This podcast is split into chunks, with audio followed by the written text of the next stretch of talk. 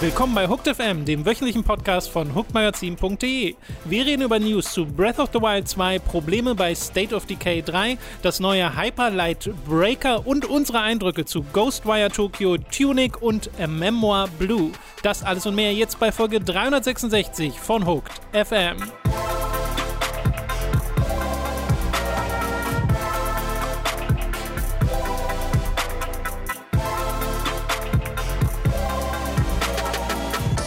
Begrüßen euch bei einer weiteren Folge Hooked FM. Ich bin Tom, neben mir sitzt der Robin. Hi.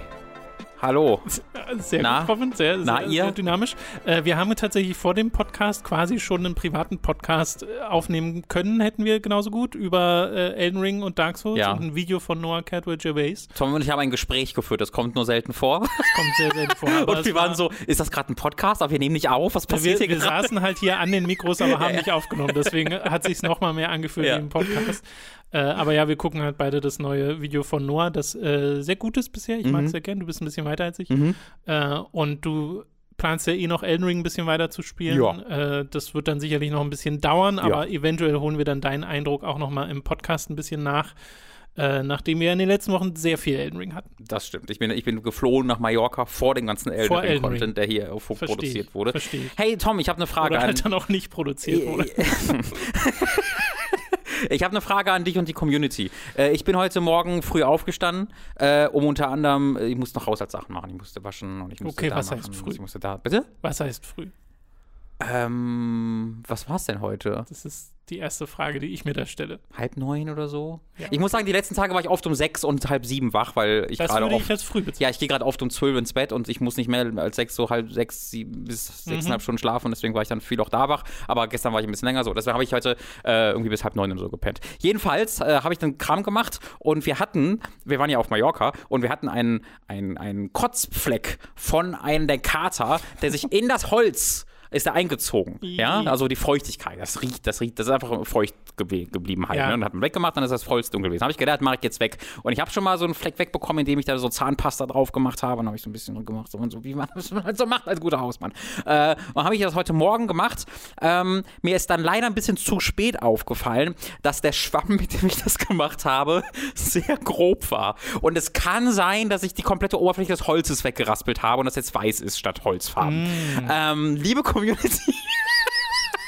Lieber Tom, was ist so ein Holzlack, den ich da drauf mache? Schreibt's mal in die Kommentare, schickt mir Mails an, Hilfe, Hilfe, ich kann keine 32.000 Euro für die neue Fußbelag dieser Mietwohnung bezahlen, at hookedput.de. Das ist ja auch richtiges Holz, ne? Äh, ich glaube, es ist echt Holz. Ich glaube, es ist so richtiges Holz. Holz, Ja, das ist nicht lackiert oder geölt, das ist einfach Holz so blank. Deswegen kann man halt da drauf spucken und dann sagt er so, oh, oh ich bin tot, Hilfe. Und alles ist grob rot oder so ein Da müsste es Blödsinn. auf jeden Fall Sachen geben, wo du das reparieren kannst. Also ich bin mir, wenn ich wird. eines durch den Umzug gelernt habe, äh, dann, dass man alles irgendwie einfach Ja, wegwischen ja, kann, ja. wenn man das richtige Mittelchen dafür hat. Und deswegen dachte ich mir, ich nutze jetzt einfach mein Influencer-Dasein und unseren gemeinsamen Podcast, ohne davon jetzt zu Siehste? erzählen, für meinen eigenen persönlichen Profit. Wir haben ja auch in unserem Büro festgestellt, oh, war vielleicht nicht die beste Idee mit äh, Bürorollstühlen die Mhm. ganze Zeit über den Bodenbelag zu schaben. Mhm. Äh, vor allem bei einem gewissen Kollegen, der immer Straßenschuhe trägt und damit äh, Krümel ins Mhm, Büro den haben wir rausgeworfen, der arbeitet nicht mehr hier. raus. Aber wir haben einfach einen Teppich drüber gelegt. Also Ja. das war das Ja. äh, mein Vorschlag für dich. Ein Teppich, aber nur über die Stelle. Über die eine Stelle beim ein Eingang des Raumes, So so ein einen ganz kleinen. kleiner Teppich. Ja, das ist natürlich auch eine gute Idee. Falls ihr wisst, was man da für ein komisches Zeug drauf schmiert, damit das wieder bräunlich aussieht und nicht hellweiß, weil ich das einfach zerstört habe, ähm, morgens um irgendwie acht. In, ne, mit halbstündigem Rubbeln, äh, dann schreibt es in die Kommentare. Vielen Dank. Geh mal den Fleck sauber machen und du hörst so Sägespätgeräusche. so war es im Grunde wirklich. Und dann bin ich halt, und es sah halt super aus, war so nicht weg, weg aber war weniger deutlich. Dann bin ich ins, ins Bett gegangen und so, ah, ich hab's gemacht. Und eine Stunde später gehe ich wieder so, what the fuck is that? Und dann war alles hell. Dann bin ich dann nochmal mit einem Schwamm drüber gegangen, weil ich dachte, vielleicht ist das die Zahnpasta. Und dann sah es wieder aus wie vorher, weil ich dachte, ich hätte die Zahnpasta weggemacht. In Wahrheit habe ich nur das Holz wieder feucht gemacht, sodass es dunkler wurde. Mm. Ja, ja. Und dann trocknete es wieder und es war wieder da. Das sind so viele. Also, das waren mehr Täler und Berge als Da, Onwards, da gibt's, äh, da gibt's ich aber Lösungen. Da kriegst, du. Mhm. da kriegst du bestimmt gute Hilfe. Aus, unsere Community kennt sich ja mit allem aus, wie wir rausgefunden haben. Ja, das stimmt. Deswegen. Das stimmt. So, Äh, Entschuldigung dafür, aber manchmal muss man einfach auch nutzen, Service, der, die man der hat. Service-Gedanke. Nur, nur seid ihr der Service. äh, wir fangen an mit den News äh, der letzten Woche. Äh, begonnen mit der New Game Plus Expo, die wir leider nicht live verfolgen konnten dieses Mal. Äh, Robin, du warst ja leider krank, aber dir geht's jetzt wieder gut, ne? Mir geht's wieder, ah ja, genau. Äh, viel, vielen Dank für den hervorragenden Ersatz, den du mit Mats da besorgt hast und für einen ganz Genau, tollen der Livestream. der Dank muss an Mats gehen. Ich, ich schlief gerade eine Erkältung aus zu dem, zu dem Zeitpunkt, ein bisschen Kopfdröhnen gehabt. Äh, mittlerweile geht's mir aber wieder gut, ja. Schön. Und da war eben auch die New Game Plus Expo an dem Donnerstag und alleine wollte ich die ehrlich gesagt auch nicht streamen, äh, weil das ist ja in der Regel ein Event jetzt mit nicht den großen, super krassen News. Viele von euch werden vielleicht auch wieder vergessen haben, wa- was. New Game War das Plus die Princess Expo? Party Expo? Exakt. Ha. Äh, letztes Jahr war auch Suda51 dabei Mhm. und äh, ich glaube im Jahr davor eigentlich auch und hat so ein bisschen rumgetrollt. Äh, und es ist immer ganz lustig und spleenig und weird, weil da halt Spiele von NRS America und Co. Mhm. drankommen, äh, die keiner kennt. Und jetzt gehe ich auch nicht Spiel für Spiel durch, weil da sind halt Sachen dabei, wie zum Beispiel Kamiwasa Way of the Thief, ein altes PS2-Spiel, das jetzt von Acquire nochmal für aktuelle Konsolen veröffentlicht wird. Das find ich lustig. Wo ich äh, erst dachte, das ist Way of the Samurai, Ja. weil es voll so aussah, Ja. äh, rein grafisch, aber äh, ist ein Stealth-Spiel tatsächlich. Wie Äh, es? Kamiwasa Way, Way of the Thief. Ich habe gerade Kamiwasa und Acquire in meinem Kopf. ja, schön. Aquisa? Die Freiheit nehme ich. Aqu Aquisa. das ist dumm.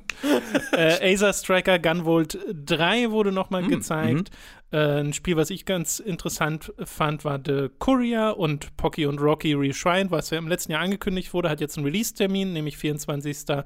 Juni Ist- soll das kommen. Ist das ein Spiel, The Courier? And Nee, nee, The Courier ist ein Ist ein Spiel, okay. Mhm. und Pocky und Rocky Reshrined ist ein Spiel, das wiederum ja ein Retro-Titel, der jetzt neu veröffentlicht wurde, deswegen auch Reshrined. Und das eine der komischsten Ankündigungen war, dass Ease 8 gezeigt wurde Okay. für PS5. Jetzt oh, das ist komisch. Ja, weil Ease 8 ist ein Spiel, das sieht jetzt nicht, also das Nö. Ist eher PS3-Niveau, so würde ich es einordnen. Fall. und da auch eher niedriges. Mhm. Und das hat eine PS4 Pro-Version, die läuft schon mit erhöhter Auflösung und 60 Frames die Sekunde, weil, wie gesagt, das ist ja technisch Mhm. nicht, so, nicht so krass. Und es gibt bereits Ease 9, sollte man auch nochmal Und es extra gibt auch schon Ease 9. Was soll eine PS5-Version von Ease 8? Lacrimosa auf Dana hieß es, glaube ich. Ja, ähm, das ist seltsam. Ich glaube, der Switch gibt es das auch bereits schon. Ja, seltsam. Also das, Ja, weil das es gibt es ja quasi auf der PS5, weil du kannst ja einfach die richtig, PS4-Version spielen. richtig. Und jetzt wird es halt wahrscheinlich von irgendwie 1080p auf volle 4K gehoben, aber Kannst du viel mehr kannst du ja eigentlich nicht machen. Diese ganzen Charaktermodelle kannst du ja auch Schönheit wertschätzen. Ich würde ja fast behaupten, eine geringere Auflösung Ja. Ich will ein Pixel, HD-Pixel-Remake von Is sehen.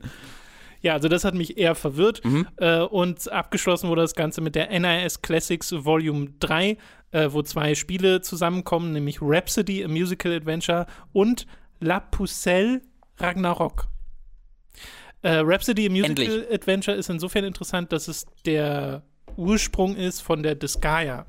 Videospielreihe Disgaea ist aus diesem Spiel heraus entstanden. Mhm. Äh, und das ist ganz witzig, aber ja, mehr war jetzt nicht in der New Game Plus Expo groß drin. Beziehungsweise, falls da interessante Sachen für euch sind, würde ich euch empfehlen, einfach mal die Aufzeichnung der Show äh, online nachzuschauen, äh, weil da sind wirklich diverse kleinere Indie-Titel drin, die auch richtig cool aussehen. Aber es ist jetzt ein bisschen müßig, die alle einzeln zu erklären, weil ich müsste sie euch ja wirklich beschreiben. Auf, genau, aufzählen bringt nichts. Wir müssten hier, dann würde allein diese Sektion eine Stunde gehen. Deswegen machen wir weiter mit einer weiteren Spieleankündigung, die äh, vielleicht ein bisschen leichter ist, sich in den Kopf zu rufen, weil man das ursprüngliche Spiel kennt, nämlich Hyper Light Breaker. Das nächste Spiel der Hyperlight-Reihe, Hyperlight Drifter, war das erste. Das war so ein 2D-Top-Down. Ist es ein Metroidvania? Zelda-like, Metroidvania, also so, wie alles irgendwie ein Metroidvania ist dieser Tage, ist I es auch guess. ein Metroidvania, aber ich würde es vielleicht eher so als Zelda, als Zelda-like, Okay. mit höherem, größerem Fokus aufs Kampfsystem Ge- ja, beschreibe, ja, aber es ist genau. auch lange her bei mir, ich Sehr, bin mir sehr nicht mehr ganz stylisch, sicher. sehr ja, schnell. Musik, unglaublich. Äh, Hard Machine heißt das Entwicklerstudio dahinter und die haben zuletzt ja Solar Ash gemacht. Mhm. Was ja auch ein inoffizieller Teil der Hyperlight-Serie ist, das spielt im gleichen Universum Genau, tatsächlich. Heißt nur nicht so. äh, heißt nur nicht so und hat dann auch Ich keine. wusste, ich wusste gar nicht, dass das im gleichen Universum spielt. ist auch völlig müßig, also Okay. hat nichts mit dem Plot oder sonst was zu Weil tun. auf der offiziellen Website von Hyperlight Breaker, Mhm. was ja jetzt das nächste Hyperlight-Spiel ist, dieses Mal in einer komplett dreidimensionalen Welt mit äh, Koop. Es Also- sah sehr so aus wie Solar Edge auf den ersten Blick, fand ich. So. Äh, ja, ja, aber Solar Ash hat schon sehr dieses eigene, okay, wir sind ja auf Riesen unterwegs und Ja, stimmt, das äh, machen hier ja. den Kram. Äh, und äh, dieses Mal ist da ein Multiplayer mit dabei. Man kann es aber auch trotzdem nach wie vor als Singleplayer-Spiel spielen. Äh, aber der Schritt in 3D ist halt ein äh, Mhm. großes Ding. Sie sagen aber auch, es ist weder Sequel noch Prequel. Also es Mhm. erzählt jetzt nicht die Geschichte irgendwie weiter, die in Hyper Light Drifter angefangen äh, wurde, sondern es spielt wieder in der gleichen Welt, aber soll halt eine neue Story sein. Was erneut sehr klingt wie Solar Ash, weswegen es halt ein bisschen komisch ist, dass dieses Spiel jetzt den Hyperlight-Namen Genau. noch trägt. D dann wundert mich im Nachhinein, warum heißt es nicht Hyper Light Solar Ash? Hyperlight Solar Ash. Das ist wahrscheinlich sehr verwirrend, wenn du Hyperlight und Solar Ash und Hyperlight Solar Ash veröffentlicht hast. Ja, also Hyper Light ist ja dann aber der Name der Ach so, Reihe. du meinst, dass der Vorgänger, das Solar Ash, Ja. Hyperlight Solar Ash, Genau. also Hyperlight Ash vielleicht oder sowas. Ja, da geht's mir genauso. Also ich, äh, das ist ein bisschen verwirrend, ja. Genau, es ist ein verwirrend. bisschen verwirrend. Und sie sagen, sie wollen jetzt wieder, nachdem sie ja bei Solar Ash relativ isoliert mit einem Publisher entwickelt haben, wollen sie jetzt wieder zu einer Community-Entwicklung zurückkommen. Deswegen startet das Spiel nämlich auch äh, 2023 als Early Access Release. Mhm. Und dann wird man da mitentscheiden können in irgendeiner Art und Weise. Und sie sagen auch, dass ihnen das tatsächlich lieber ist als die Art und Weise, Ja. wie sie Solar Ash entwickelt haben. Und er gibt ja durchaus Sinn mit dem Genre, dem dieses Spiel einnimmt, als Roguelite-Spiel, äh, sollte man vielleicht zu sagen. Äh, es ist kein, also ein bisschen eine andere Struktur hat es als die Vorgänger und da ist ja der Early Access-Pfad sehr fest etabliert bereits, gerade bei, bei diesem Genre. Äh, ich habe gemerkt bei mir, dass ich mittlerweile meine Angst vor diesem von dieser Genrebezeichnung verloren habe. Dadurch, dass ich jetzt so viel, dass ich jetzt sowas wie Hades hatte Hades, ja. und sowas wie ähm, Inscription hatte und sowas wie, äh, wie heißt es, jetzt habe ich den Namen vergessen. Das hatte ich im Stream gezeigt. Da gibt es äh, Social Links quasi, wenn du in der Traumwelt unterwegs. Ja, Ähm, Dreamscaper? Dreamscape heißt, glaube ich. Ich glaube, du hast recht.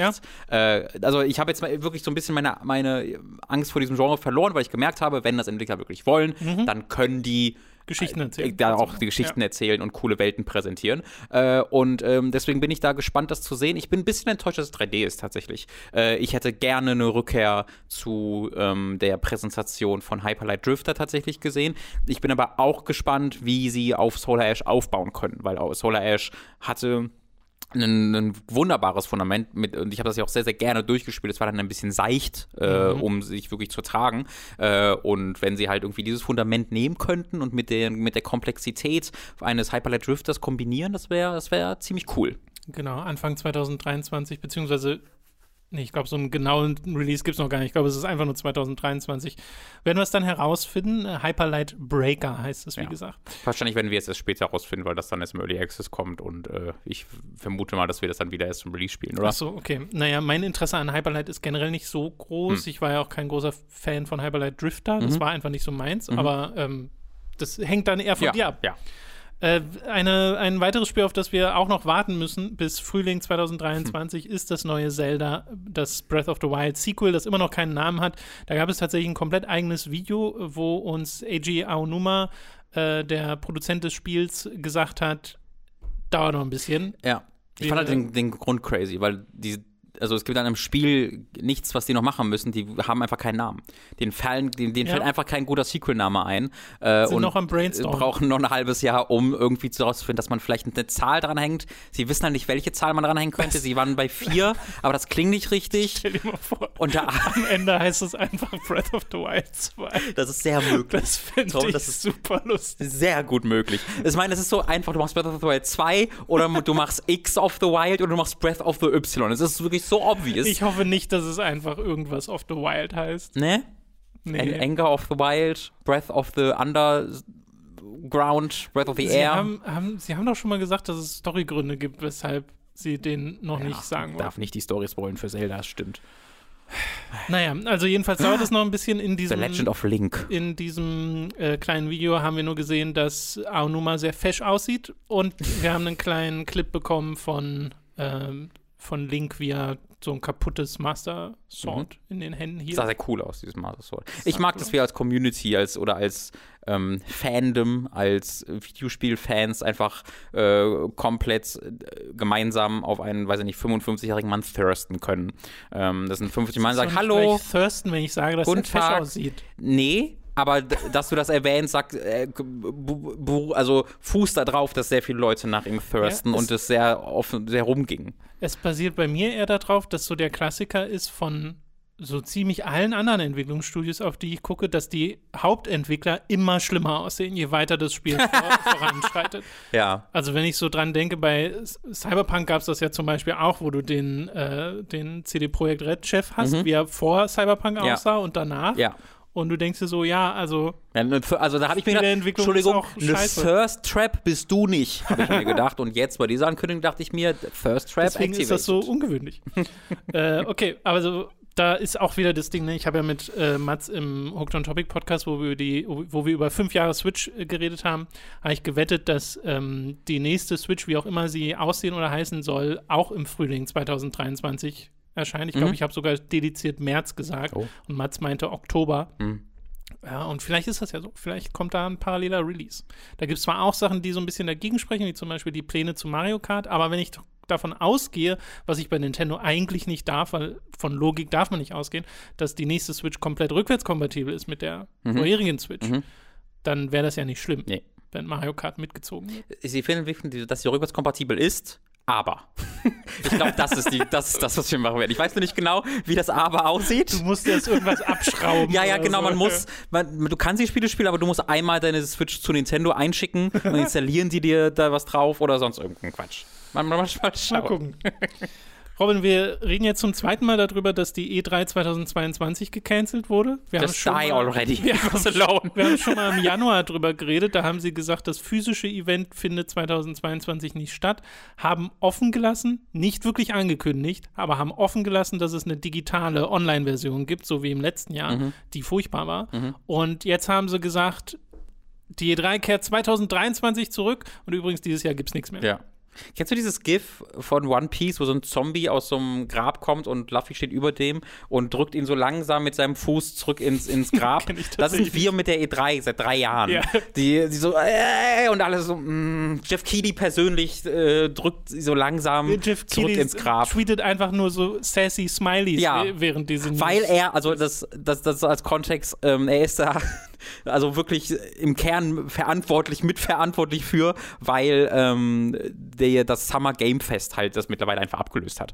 Äh, und das ist ja auch das, einer der Kerngründe, warum es diese digitale E3 dieses Jahr nicht zu geben scheint, scheint jetzt zu sein, dass Publisher dann einfach lieber an diesem Summer Games Fest teilnehmen, weil das ja auch, dieses Summer Game Fest ist ja einfach, macht was ihr wollt, wann ihr wollt, irgendwann in diesem drei Monatsradius und wir packen unser Branding dazu, wir produzieren das für euch vielleicht mhm. sogar noch mit, ihr bekommt unser Produktionsteam äh, und unser großes Marketing äh, und das ist natürlich viel einfacher und besser für die, für die, für die einzelnen Publisher. Und halt das Kickoff-Event, das so ein bisschen auch wirklich den ja. drei-Charakter hat von, okay, hier kommen die großen mhm. Ankündigungen, das jetzt ja auch angekündigt wurde wieder für Juni. Ah, das gibt's für Summer Game, im Fall für das Summer Game Fest dann? Genau. Ja, okay. Kickoff-Event, äh, so wie es halt zuletzt auch war. Ne? Also er macht ja normalerweise so ein Ding äh, für als E3-Ersatz mhm. sozusagen. Dann äh, für die Gamescom mhm. gibt es normalerweise ja. dieses Opening, Opening, Night, äh, ja. Opening Night Live, genau. Und dann halt äh, die Video Game Awards. Mhm. Das sind ja so die drei ja. großen Jeff Keighley-Events. Die, und die drei großen Videogames-Events. Er hat sie einfach alle uns in den Nagel gerissen. Ja, natürlich. Das ist wirklich crazy. Also parallel passieren ja immer noch so Sachen wie dann die Nintendo Directs oder die State of Plays, weil ja. gerade Sony und Nintendo schon sehr ihr eigenes Ding machen und Microsoft ja eigentlich auch. Die haben ja auch. Wollten das auch mal mehr machen, aber hat dann wieder nicht geklappt so richtig. Genau, ist jetzt schon irgendwie eine Weile her, ne? Das ja. letzte Microsoft-Event, aber das war zumindest mal der Plan ja. oder fühlte sich zumindest so an, dass sie da stärker auch diese Art von Events machen. Aber ja, äh, da bin ich sehr gespannt, wie das dieses Jahr aussehen wird zur Sommerzeit, ob, ob das wieder so passieren wird, okay, es passiert halt alles innerhalb von diesen zwei, drei Wochen. Mhm. Äh, oder ob es sich noch weiter versprengt. Aber die E3 selbst, äh, sie sagen jetzt, nächstes Jahr geht es wieder los mit einem physischen und einem digitalen Event. Mhm. Die Frage ist, wen es dann noch schert. Ja, Wie also, viele Leute nehmen dann noch dran teil und so und wertvoll ist es sicherlich immer noch mhm. für die Industrie, dass du wirklich physisch Leute treffen kannst und dass da Vernetzung stattfindet. Aber ich frage mich halt, wie also da wird man dann den Schaden sehen, den die Relevanz der E3 Genau. tatsächlich genommen hat. Ich kann mir das schon gut vorstellen, wenn die wieder in Persona da, also als digitales Ding hat die E3, ist die E3 einfach überflüssig und bringt niemandem irgendwie was, äh, aber als Ja, weil sie äh, auch keine Lücke füllt. Nee, exakt. Ähm, die wurde bereits gefüllt von äh, erwähnter Person. Ähm, aber wenn es in Person wieder ähm, ja, passieren soll, dann kann ich mir schon vorstellen, dass äh, in den äh, gerade in den USA äh, höre ich von vielen, lese ich und höre ich von vielen Journalisten, die das dann auch durchaus vermissen ähm, und von Branchenvertretern auch, die das vermissen. Und äh, da kann ich mir schon vorstellen, dass das dann auch viel ja, äh, Anklang treffen würde, wenn sie, wenn sie wieder in, zu einem In-Person-Event übergehen. Genau. Ähm, und vielleicht ist es dann wieder ein bisschen, vielleicht ist das die Möglichkeit, wie sie so ein bisschen zu, zu sich zurückfinden können und äh, nicht immer gigantischer und größer und wir müssen jetzt auch alle irgendwie Fans müssen dabei kommen und Mhm. sondern man kann wieder ein bisschen zurück zu dem, was es vorher war. Who knows? Vielleicht gibt es auch als Industrieevent. Genau, es kann alles oder nichts werden. Äh, ich glaube, das eine, was wir uns in den Kopf rufen sollten, ist, dass es die ESA ist, also diese amerikanische Videospiel-Interessengemeinschaft und ähm, man sollte nie Gutes erwarten von diesem Verein. nee, nee, nee. Deswegen besser die Erwartungen haben, unten es halten. fing halt alles mal auch an, dieser, dieser Mhm. Abstieg mit einem riesigen Datenleak, Ja. wo ganz viele sensible Daten von JournalistInnen geleakt wurden und EntwicklerInnen. Adressen, Telefonnummern und welches dann auf die schlechteste Art gehandelt wurde, wie es äh, nur geht. Ja, ja, ja, genau. Haben wir damals auch berichtet. Okay, äh, wir kommen zu drei weiteren Stories, die alle so ein bisschen äh, komplizierter sind, teilweise sehr unschön. Äh, eine wurde berichtet bei Kotaku, da geht es um die, das Studio hinter State of Decay 3, nämlich Undead Labs. Und da wurde mit zwölf anonymen, aktuellen und ehemaligen MitarbeiterInnen gesprochen, die über verschiedenste Probleme bei Undead Labs redeten in den letzten Jahren. Vor vier Jahren wurde das Studio akquiriert von Microsoft und 2020 wurde State of Decay 3 angekündigt und das sei wohl in so einer Pre-Production Hölle, also wo einfach nicht so richtig vorangeht, wo sie sich aufgeteilt haben in Strike-Teams, was dann aber dazu führte, dass kein so richtig gesamt, gutes Gesamtkonzept entstanden ist und sie halt immer noch nicht so richtig äh, gut dabei sind in der Entwicklung. Also wo du einerseits diese organisatorischen Probleme hast, die scheinbar da sind und wo auch gesagt wird, dass Microsoft ein sehr hands-off Mhm. äh, Approach hat, eine Attitüde, wo sie halt das Studio größtenteils machen Das lassen. wird ja einmal eigentlich von ihnen auch sehr selbst offen gesagt als Genau. positives Ding, aber hier kann man hier, negative genau, Effekte. hier wurde sich dann gewünscht, dass mehr gemacht wurde. Mhm. Einerseits äh, in Bezug auf eben die Organisation, aber andererseits auch in Bezug auf äh, Bullying, Mhm. auf ähm, Diskriminierung äh, von Frauen, von non- Non-Binary-Personen und so, was alles in diesem Artikel genannt wird. Und das wird hier auch eher als so Death by a Thousand Cuts bezeichnet erneut. Hatten wir neulich erst so eine Geschichte bei den Ori, äh, bei dem Ori-Studio. Studio, Und äh, wo also nicht das eine große Ding passiert ist, sondern so mehrere kleinere Sachen, wo in Meetings über Frauen drüber geredet Ja. wird, sodass extra Guidelines entstehen mussten und selbst die helfen nicht so richtig. Also solche Beispiele werden dann genannt in dem Artikel. Und auch da sind bestimmte Leute, die da interviewt wurden, halt unzufrieden mit der Art und Weise, wie äh, Human Resources, wie HR das gemanagt hat, äh, wo viel Entschuldigungen wohl gemacht wurden, statt wirklich gehandelt äh, äh, zu werden. Und das soll aber auch, und das ist halt auch drin in dem Artikel, aber es ist alles so ein bisschen verwoben und kompliziert, es soll auch besser geworden sein. Mhm. Also sie sagen auch, dass da durchaus neue, gute Leute angeheuert wurden. Äh, ein Problem sei ja wohl gewesen, dass äh, du den Jeff Strain hattest, Mhm. der äh, einer der äh, Gründer war von Undead Labs, der vorher bei ArenaNet war, der vorher bei äh, Blizzard war, ArenaNet sogar mit co-gegründet Mhm. hat und der ja aber inzwischen auch gar nicht mehr dort ist bei Undead Labs, der eine der großen Stimmen war, die nach der Activision Blizzard äh, News gesagt haben, äh, ich, ich möchte Gewerkschaften in dieser Industrie. Äh, und der halt so eine Galionsfigur war fürs Studio. Und der wurde mehr oder weniger, also hat selbst äh, für Ersatz gesorgt. Philip Holt heißt der, der dann nach ihm kam und das Ganze äh, übernehmen sollte, also seine Rolle übernehmen sollte. Und der sei wohl auch eher eine Problemperson, die toxisches Verhalten ähm, äh, ja, promotet in dem Studio und auch eben über Frauen drüber spricht und so Kram. Und äh, da, das wurde auch nicht zufriedenstellend gehandelt laut äh, den Leuten, die da teilweise interviewt wurden. Aber es ist eben nicht es ist keine ähm, direkte Linie, die man da durchziehen kann, wenn man sich den Artikel durchliest, wo man sagt, okay, irgendwie ist alles scheiße geworden und ist jetzt immer noch scheiße, sondern es geht wohl teilweise schon in eine richtige Richtung, aber Leute, die dann teilweise nicht mehr dort arbeiten, sagen, naja, es fühlt sich trotzdem immer noch gleich an von außen so, von dem, was man hört. Deswegen ist es ein bisschen komplizierter. Mhm. Also mir fällt es da schwer zu sagen, okay, ist das jetzt, ist das schon dabei, besser zu werden mhm. oder äh, fehlen da noch diverse Schritte? Auf jeden Fall sorgt es halt dafür, dass ähm, Leute so ein bisschen in Frage stellen, wie sehr und wie gut und wie schnell Microsoft mit dem Problem bei Activision Blizzard umgehen kann, nachdem sie das ja jetzt kaufen möchten. Ja. Ja, das ist äh, eine sehr interessante Frage generell. Das gab gerade erst ähm, ich glaube, es waren vier amerikanische Senatoren, unter anderem Bernie Sanders und Elizabeth Warren, die auch ähm, eine spezielle, also einen speziellen Fokus darauf legen wollten bei der ähm, mit der entsprechenden Behörde, dass das, dass das untersucht wird, ob durch die Übernahme die Aufklärung dieser diversen ähm, richt, ja. äh, gerichtlichen Fragen äh, und äh, äh, ja, die, alles, was wir da begleitet haben, ob die dafür durch gefährdet werden oder ob denen dabei geholfen wird oder ob das, ne, so. Ähm, das ist auf jeden Fall noch ein Thema. Äh, und ist, finde ich, ein, interessant, ein interessanter Gegenentwurf oder sagen wir mal eine interessante, ähm, ein Gegenargument gegen diesen Approach, den Microsoft halt hat. Von wegen, wir kaufen dieses Studio, aber wir lassen dieses Studio dieses mhm. Studio sein. Ähm, weil was sie dadurch haben machen wollen, ist, äh, und das auch sehr offen sagen, die Studiokultur lebendig halten. Ne? Nicht das, was ganz oft als negativ dargestellt wird, wenn ein EA oder sowas einen BioWare kauft, dass das dann äh, plötzlich, dass sie dann, oder sagen wir mal, dass wenn EA andere Studios kauft und die plötzlich in BioWare XY umbenennt, äh, um alles unter irgendwie ein. Alles wird glatt gebügelt. Alles, genau, alles glatt zu bügeln, unter einen Corporate Umbrella zu bringen.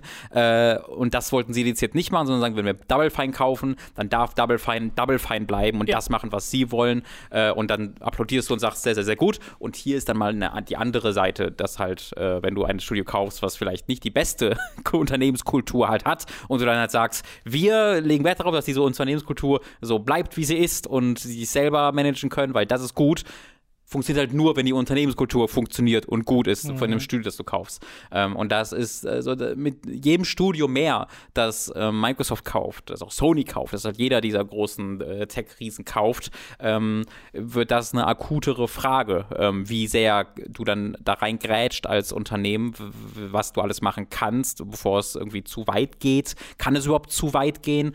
Ähm, weil das muss man wirklich in Kontrast stellen damit, dass Microsoft unter diesen Tech-Riesen als einer der besten Arbeitgeber des, der ganzen Industrie gilt. Es gibt gerade erst eine, gab eine, gerade erst eine neue, ich weiß nicht, ob es eine Umfrage oder eine Studie war, ähm, wo Microsoft tatsächlich als beliebtestes, bestes Unternehmen in dem, in dem, vielleicht war, es sogar das generell unter amerikanische Unternehmen, aber zumindest in diesem Tech-Sektor als bestes, beliebtestes Unternehmen äh, ja, dargestellt wurde. Ähm, und ich glaube, es ist nicht unfassbar weit hergeholt, wenn man sagt, dann haben sie auch eine Verantwortung bei diesen mhm. Unternehmen, die zu ihnen gehören, diese Kultur zu ja, forcieren, ähm, wirklich zu forcieren. Und wenn das dann bedeutet, dass die Unternehmenskultur darunter leidet, ähm, dann ist es vielleicht gar nicht so schlecht, wenn die Unternehmenskultur scheiße ist. Ja, also wenn Sachen halt offensichtlich nicht funktionieren. Wir mhm. hatten ja neulich erst auch die, den Fall von dem Perfect Dark Studio. Mhm wo ja auch diverse Sachen nicht geklappt haben, einfach nur in der Spieleentwicklung ja. selbst. Äh, und wo dann Crystal Dynamics mit reingeholt wurde und so. Also da wurde ja dann auch gesagt, okay, wir, wir machen jetzt was. Ja. Aber äh, es ist eine interessante Dynamik. Es sind halt diese Art von auch Probleme, die teilweise entstehen, an die man vielleicht nicht sofort denkt, wenn man hört, okay, Klar. großer Riese kauft äh, kleines Studio oder mhm. so, sondern das ist eben eher das, was du am Anfang meintest, mit dem, okay, jetzt kommt hier EA und ja. äh, ihr werdet jetzt alle unter den, ihr müsst jetzt Frostbite entwickeln, genau, ihr genau. werdet assimiliert, so nach ja. dem Motto, genau, und verliert Identität, das genau. ist ja immer die Befürchtung am ehesten. Ähm, aber ja, ich hoffe, dass es da bei Undead Labs vorangeht. Mhm. Äh, dass sie da gute neue Leute bekommen und dass diese Probleme eher der Vergangenheit angehören. Ähm, ich empfehle euch aber auch mal den Artikel selbst zu lesen. Es ist ein ziemlich langer Artikel und äh, es ist sehr viel hin und her teilweise und schwer, da eine gerade Linie draus zu ziehen, aber manchmal ist das ja auch die Realität. Ich muss sagen, das hat mich Ich hab bei, war ja nicht dabei, als ihr über den Moon Studio-Artikel gesprochen Ja. habt, ähm, was eine sehr gute Diskussion war, die du und äh, David da ja geführt haben. Falls ihr nicht gehört habt, hört da äh, sehr gerne mal rein. Von vor zwei Wochen, glaube ich. Genau. Ähm, ich finde diesen Artikel auch furchtbar geschrieben. Diesen Moon Studio Artikel. Der war, der war 150 Seiten lang, hat sich 13 Mal wiederholt äh, und ist äh, Ja, ja, von ja. A nach C, wieder noch B nach K gesprungen, äh, hat die Zeiten den ist ständig gewechselt, mal aus der Ich-Perspektive geschrieben, dann wir. Also fand ich ganz furchtbar. Ähm, ich finde, also ich finde, es ist wichtig bei diesen Artikeln, dass man als Journalist nicht einfach nur die Verantwortung hat, aufzulisten, so was man alles gehört Mhm. hat. Weil das finde ich, weil dieser, hat dieser Moon Studios Artikel sehr gemacht, der hat quasi alles, was in Interviews gesagt wurde, einfach aufgelistet. Und dann stand das so alles da und das war dann super informativ, aber es war auch unfassbar viel, sodass du, wenn du das sehr intensiv gelesen hast, Notizen gemacht, sonst irgendwas, die drei Viertel davon vergessen hast, bis du am Ende ankommst. Ähm, und ich finde, da haben Journalisten eine große, große Verantwortung, die Arbeit zu machen, da vorher eben zu sortieren, das zu, so zu formulieren und ähm, ja, die Verbindungsstücke selber zu setzen. Äh, ich hoffe, das wird nicht vergessen unter dem Willen, das alles möglichst äh, großflächig aufzu, aufzubereiten, weißt du? Ja, naja, der, das Primäre ist ja die Information nach außen bringen, aber eben auch eine Geschichte finden Ja, in genau. den Quellen, die du hast, ohne da jetzt Sachen zu fabrizieren oder sowas. Ja. Also da Nee, sollten die Prioritäten auch richtig gesetzt werden. Aber gerade wenn du halt, ne, hier sind es halt zwölf anonyme Quellen, Mhm. die wahrscheinlich auch unterschiedliche Sachen sagen. Und da Ja, genau. dann äh, das dann rauszuarbeiten, äh, ist natürlich auch nicht einfach. Nee, wenn, wenn du das dann einfach alles nebeneinander stellst, dann kannst du auch am Ende so ein bisschen, ne, das ist ja auch ein bisschen dein Ding, so ein bisschen ratlos dann daneben stehen und sagen, okay, aber was Ja. ziehe ich jetzt hier draus? Und das ist ein bisschen, die, der Verantwortung Ja, des es Journalisten ist nicht zu sagen, das ist scheiße, guck mal hier, das ist deswegen scheiße Ja, und das andere ist nicht so wichtig. Aber bei- aber irgendwie einen Throughline halt zu Bei geben, Moon weißt du? Studios und jetzt hier auch ist es halt ein bisschen, es sind halt nuanciertere Geschichten, nuanciertere News und Berichte, als es zum Beispiel bei Mhm. Activision Blizzard das ist war, natürlich sehr wo es. Mhm. sehr eindeutig war, ah, okay, da wurde Scheiße gebaut. Ja. Und hier ist es so, okay, es gibt Probleme, Mhm. ohne dass du jetzt auf die eine große Sache zeigen kannst oder sowas. Äh, nun gut, äh, Activision Blizzard haben wir ja gerade schon mal erwähnt. Äh, da gibt es ja zum einen eine Einigung, die zu einem 18 Millionen Dollar Opferfond führte, der äh, genutzt werden soll, um eben Leute zu entschädigen äh, zwischen Activision Blizzard und der Regierung, weil ja wirklich die Regierung aktiv wurde, um da äh, zu, zu untersuchen. Mhm. Auch mehrere tatsächlich Abteilungen, die teilweise auch im Streit stehen. Auch da wird sehr Richtig. kompliziert. Und auch da gibt es noch laufende Verfahren, andere Exakt. wurden aufgelöst, es ist sehr kompliziert. Leute, die in Berufung gehen und Mhm. Sachen, die noch gemacht werden sollen. Deswegen, das ist alles noch nicht äh, final, final. Und es bedeutet aber nicht parallel, nur weil es eine Einigung gibt, dass jetzt keine Klagen mehr stattfinden, Genau. sondern Leute können immer noch, die irgendwie seit September 2016 ähm, sich belästigt oder irgendwie Ja. benachteiligt gefühlt haben bei Activision Blizzard, können immer noch äh, vorantreten und Klagen Ich einreichen. glaube, es ist auch noch ein Unterschied zwischen Zivilrecht und Strafrecht. Äh, Das eine kann abgeschlossen sein, das Mhm. andere kann trotzdem noch geklagt werden. Es ist ich kann gerade nur nicken. es geht, ein, es geht über unsere Kompetenzen Ja, hinaus ja, und das betonen wir äh, häufig, denn äh, es ist wichtig im Kopf zu behalten. Äh, naja, es ist zum einen generell halt äh, kompliziert, wenn es in den rechtlichen Bereich geht, aber dann auch noch in den amerikanischen rechtlichen Ja. Bereich. Ja. Äh, ja, und das ist das eine. Mhm. Und parallel gab es noch die Sache, dass äh, bei Activision Blizzard gesagt wurde, jetzt gibt es nicht mehr Homeoffice, ihr müsst jetzt wieder reinkommen und es gibt auch keine Impfvoraussetzung mehr Mhm. für Leute, die reinkommen, was eine super Kombination ist, äh, der auch die ABK, die Activision Blizzard King Worker Alliance, Mhm. äh, vehement widersprochen haben. Die haben einen Walkout angedroht und haben gesagt, ihre Forderungen sind zum einen weiterhin eine Impfnotwendigkeit für Leute, die reinkommen, aber eben auch freiwilliges Homeoffice-Arbeiten, Ja. so wie es bisher auch war. Äh, und das wurde tatsächlich auch schon eingelenkt und es wurde gesagt, ja, ge geht auch nach wie vor. Ja. War ja auch so gedacht. Das ist die ähm, Sache. Also, es wirkt wirklich so, als ob die, diese, Executives von Activision in ihrem Milliardärs-Elfenbeintürmen sich einfach irgendwie denken, wollen wir, wie können wir uns heute in den Fuß schießen? Lass mal das machen. Was? Die Leute mochten nicht, äh, dann machen wir, dann sagen, also, es ist so weird. Es ist so, un, so unforciert und so, Nee, vor allem, weil ja auch gesagt, wir machen das, weil andere Firmen das auch machen, ja. dass jetzt wieder Leute das, reinkommen müssen. das ist ja im Kern auch, also, ne, das ist ja, also, dass jetzt eine Firma wenn wir mal von deutschen Firmen ausgehen, sagt, wir haben keine, keine Impfpflicht für unsere Mitarbeiter, ist ja auch aus deutscher Perspektive überhaupt nichts Besonderes. In Deutschland gibt es das hier fast gar nicht bei Firmen, wo gesagt wird, hier gibt es eine Impfpflicht. Zumindest in meiner Wahrnehmung ist das äh, keine, keine Hab große ich, Sache. Ich nicht die Expertise, Bitte um berichtigt mich, wenn ich, wenn ich, wenn ich falsch liege. Ähm, aber wenn du halt einfach in der Situation bist, in der Activision ist und äh, in einer Industrie bist, gerade die Videospielindustrie konkret geht gerade ist ja hat sich ja sehr gewandelt in den letzten zwei Jahren und geht immer mehr auf Working from Home und äh, dass sie international ähm, oder sagen wir oder zumindest in den ganzen USA einstellen und eben nicht an einzelne Ja. Gegenden gebunden sind äh, und dass sie dann halt ein Statement rausbringen und sagen, so das ist jetzt alles vorbei. Und dann erst, nachdem dann der große Skandal kommt und die großen Leu der große Widerspruch kommt, sagen, ah, ja, nee, nee, also es geht schon noch, speziell, wenn Leute das wollen, aber allgemein ist es nicht mehr, ah, äh, okay, ich ignoriere jetzt einfach. Ja, es ist eine, eine Gruppe von, von der Realität extrem entfernt lebenden alten Männern, die nicht diese Macht genießen sollten, die sie genießen. Es wirkt auf jeden Fall so. Und jeder weiteres Wort, das sie äußern, macht das klarer. Weil das ist ja, also wie wenig kannst du eine klare Linie fahren, wenn das dann auch, wenn der Gegenwind da ist und sofort eingelenkt wird, was ich ja gut finde, dass eingelenkt wird, Ja. ne? nicht falsch verstehen. Aber es zeigt einfach mal, wie, wie, wie random diese ursprüngliche Entscheidung gewesen Ja. sein muss. So dieses, naja, machen ja andere auch. Ja, jetzt, keine Ahnung. Es ist komisch. Es ist sehr komisch. Und die letzte News äh, für diese Woche auch eher etwas Negatives bezüglich Insomniac Games. Da gab es nämlich die gute Sam Max, die sich äh, geäußert hat in der letzten Woche, Co-Creator von unter anderem Rivet und war Lead Writer bei Ratchet Clank. Genau, was ist Rivet? Kannst Rift Apart, sollte ich dazu sagen. Mhm. Rivet ist ähm, ein neuer Charakter in Ratchet Clank, ein anderer Lombax. Das ist diese katzenartige Alien-Rasse aus check's äh, Ratchet Clank, äh, von der ja Ratchet selbst einer ist. Mhm. Und das Ding ist eigentlich erst der letzte seiner Art, was in der Vergangenheit schon mehrfach widersprochen wurde. Aber äh, also hier gibt es dann noch ein Paralleluniversum, wo es dann halt Rivet gibt. Mhm. Und da gab es einen GDC-Talk von Mark Stewart äh, von Insomniac, der über die Entstehung Rivets geredet hat und dass sie erst Red Chat heißen sollte und dann doch nicht und andere Namen, äh, die ihr gegeben wurden. Aber da wurde eben laut äh, Sam Max auch viel ignoriert von der tatsächlichen Entwicklungsgeschichte dieses Charakters, äh, wo sie meinte, sie wurde nicht richtig gecredited beim Spiel. Sie steht unter Special Thanks einfach nur in den Credits und dass sie eine große Rolle hatte in der Entstehung von Rivet, kämpfen musste dafür, dass der Charakter nicht sexualisiert wird und Brüste bekommt und so diese ganz klassischen, äh, hey, wir machen einen weiblichen Counterpart zum Helden. Wie im äh, Lippenstift und Brüste. ja, genau, Nummer durchgezogen wird, äh, wo sie dann auch ergänzt wurde von anderen und gesagt haben, hey, aber jetzt den Namen zum Beispiel hast auch du nicht gefunden, Mhm. so nach dem Motto. Also da wurde dann auch reingegrätscht.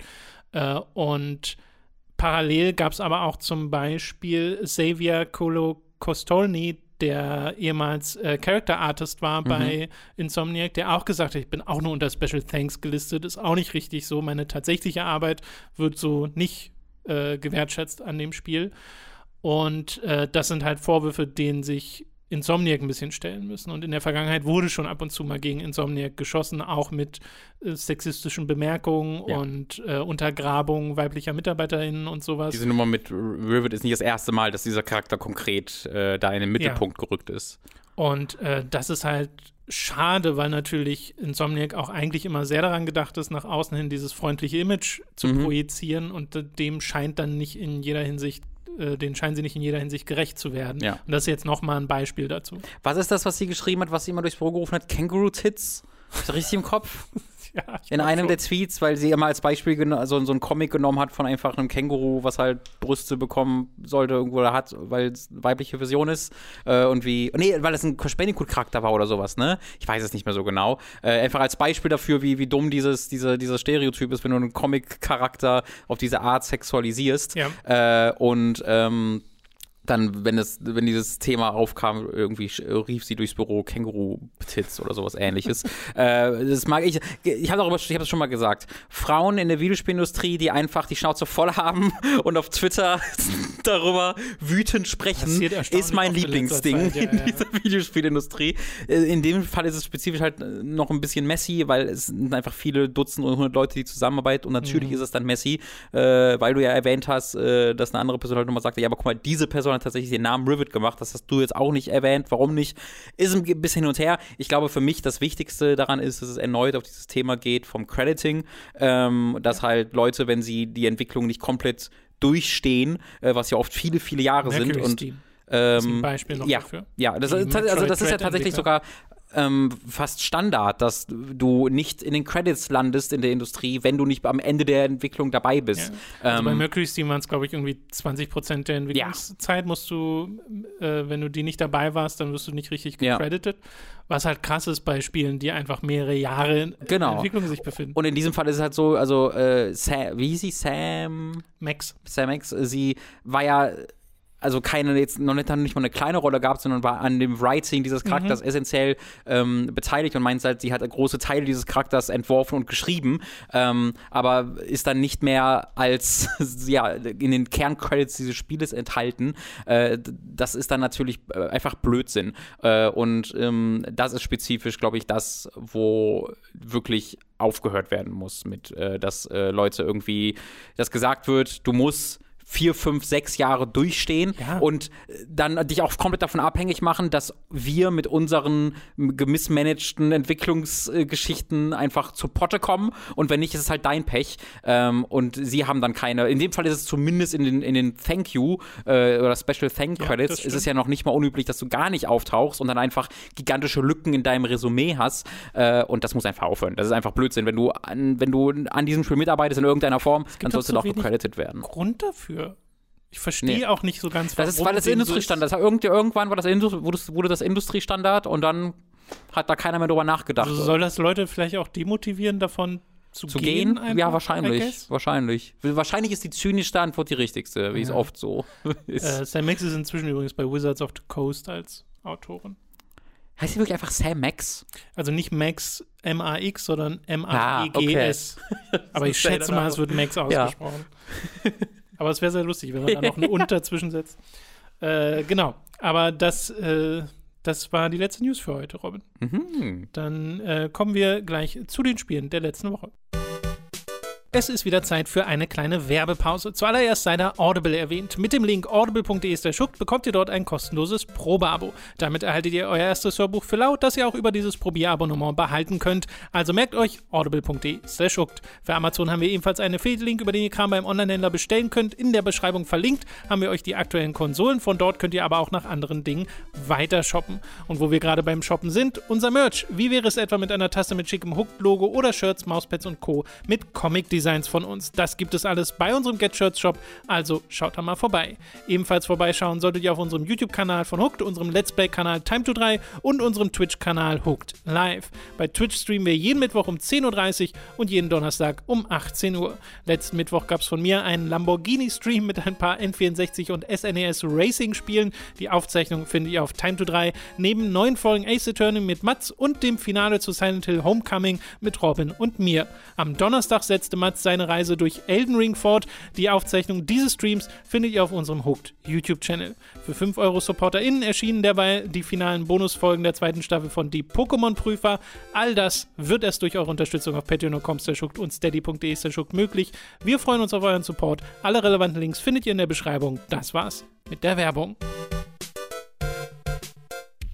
Wir kommen zu den Spielen, die wir in der letzten Woche gespielt haben. Angefangen mit Ghostwire Tokyo, das wir beide gespielt haben. Du, glaube ich, äh, ein bisschen länger als ich. Ich habe es gestern schätzen. viel, ich bin jetzt neun Stunden, glaube ich, drin. Ja, da hast du auf jeden Fall Mhm. länger gespielt als ich. Ich habe vielleicht so ein, zwei Stunden Mhm. gespielt.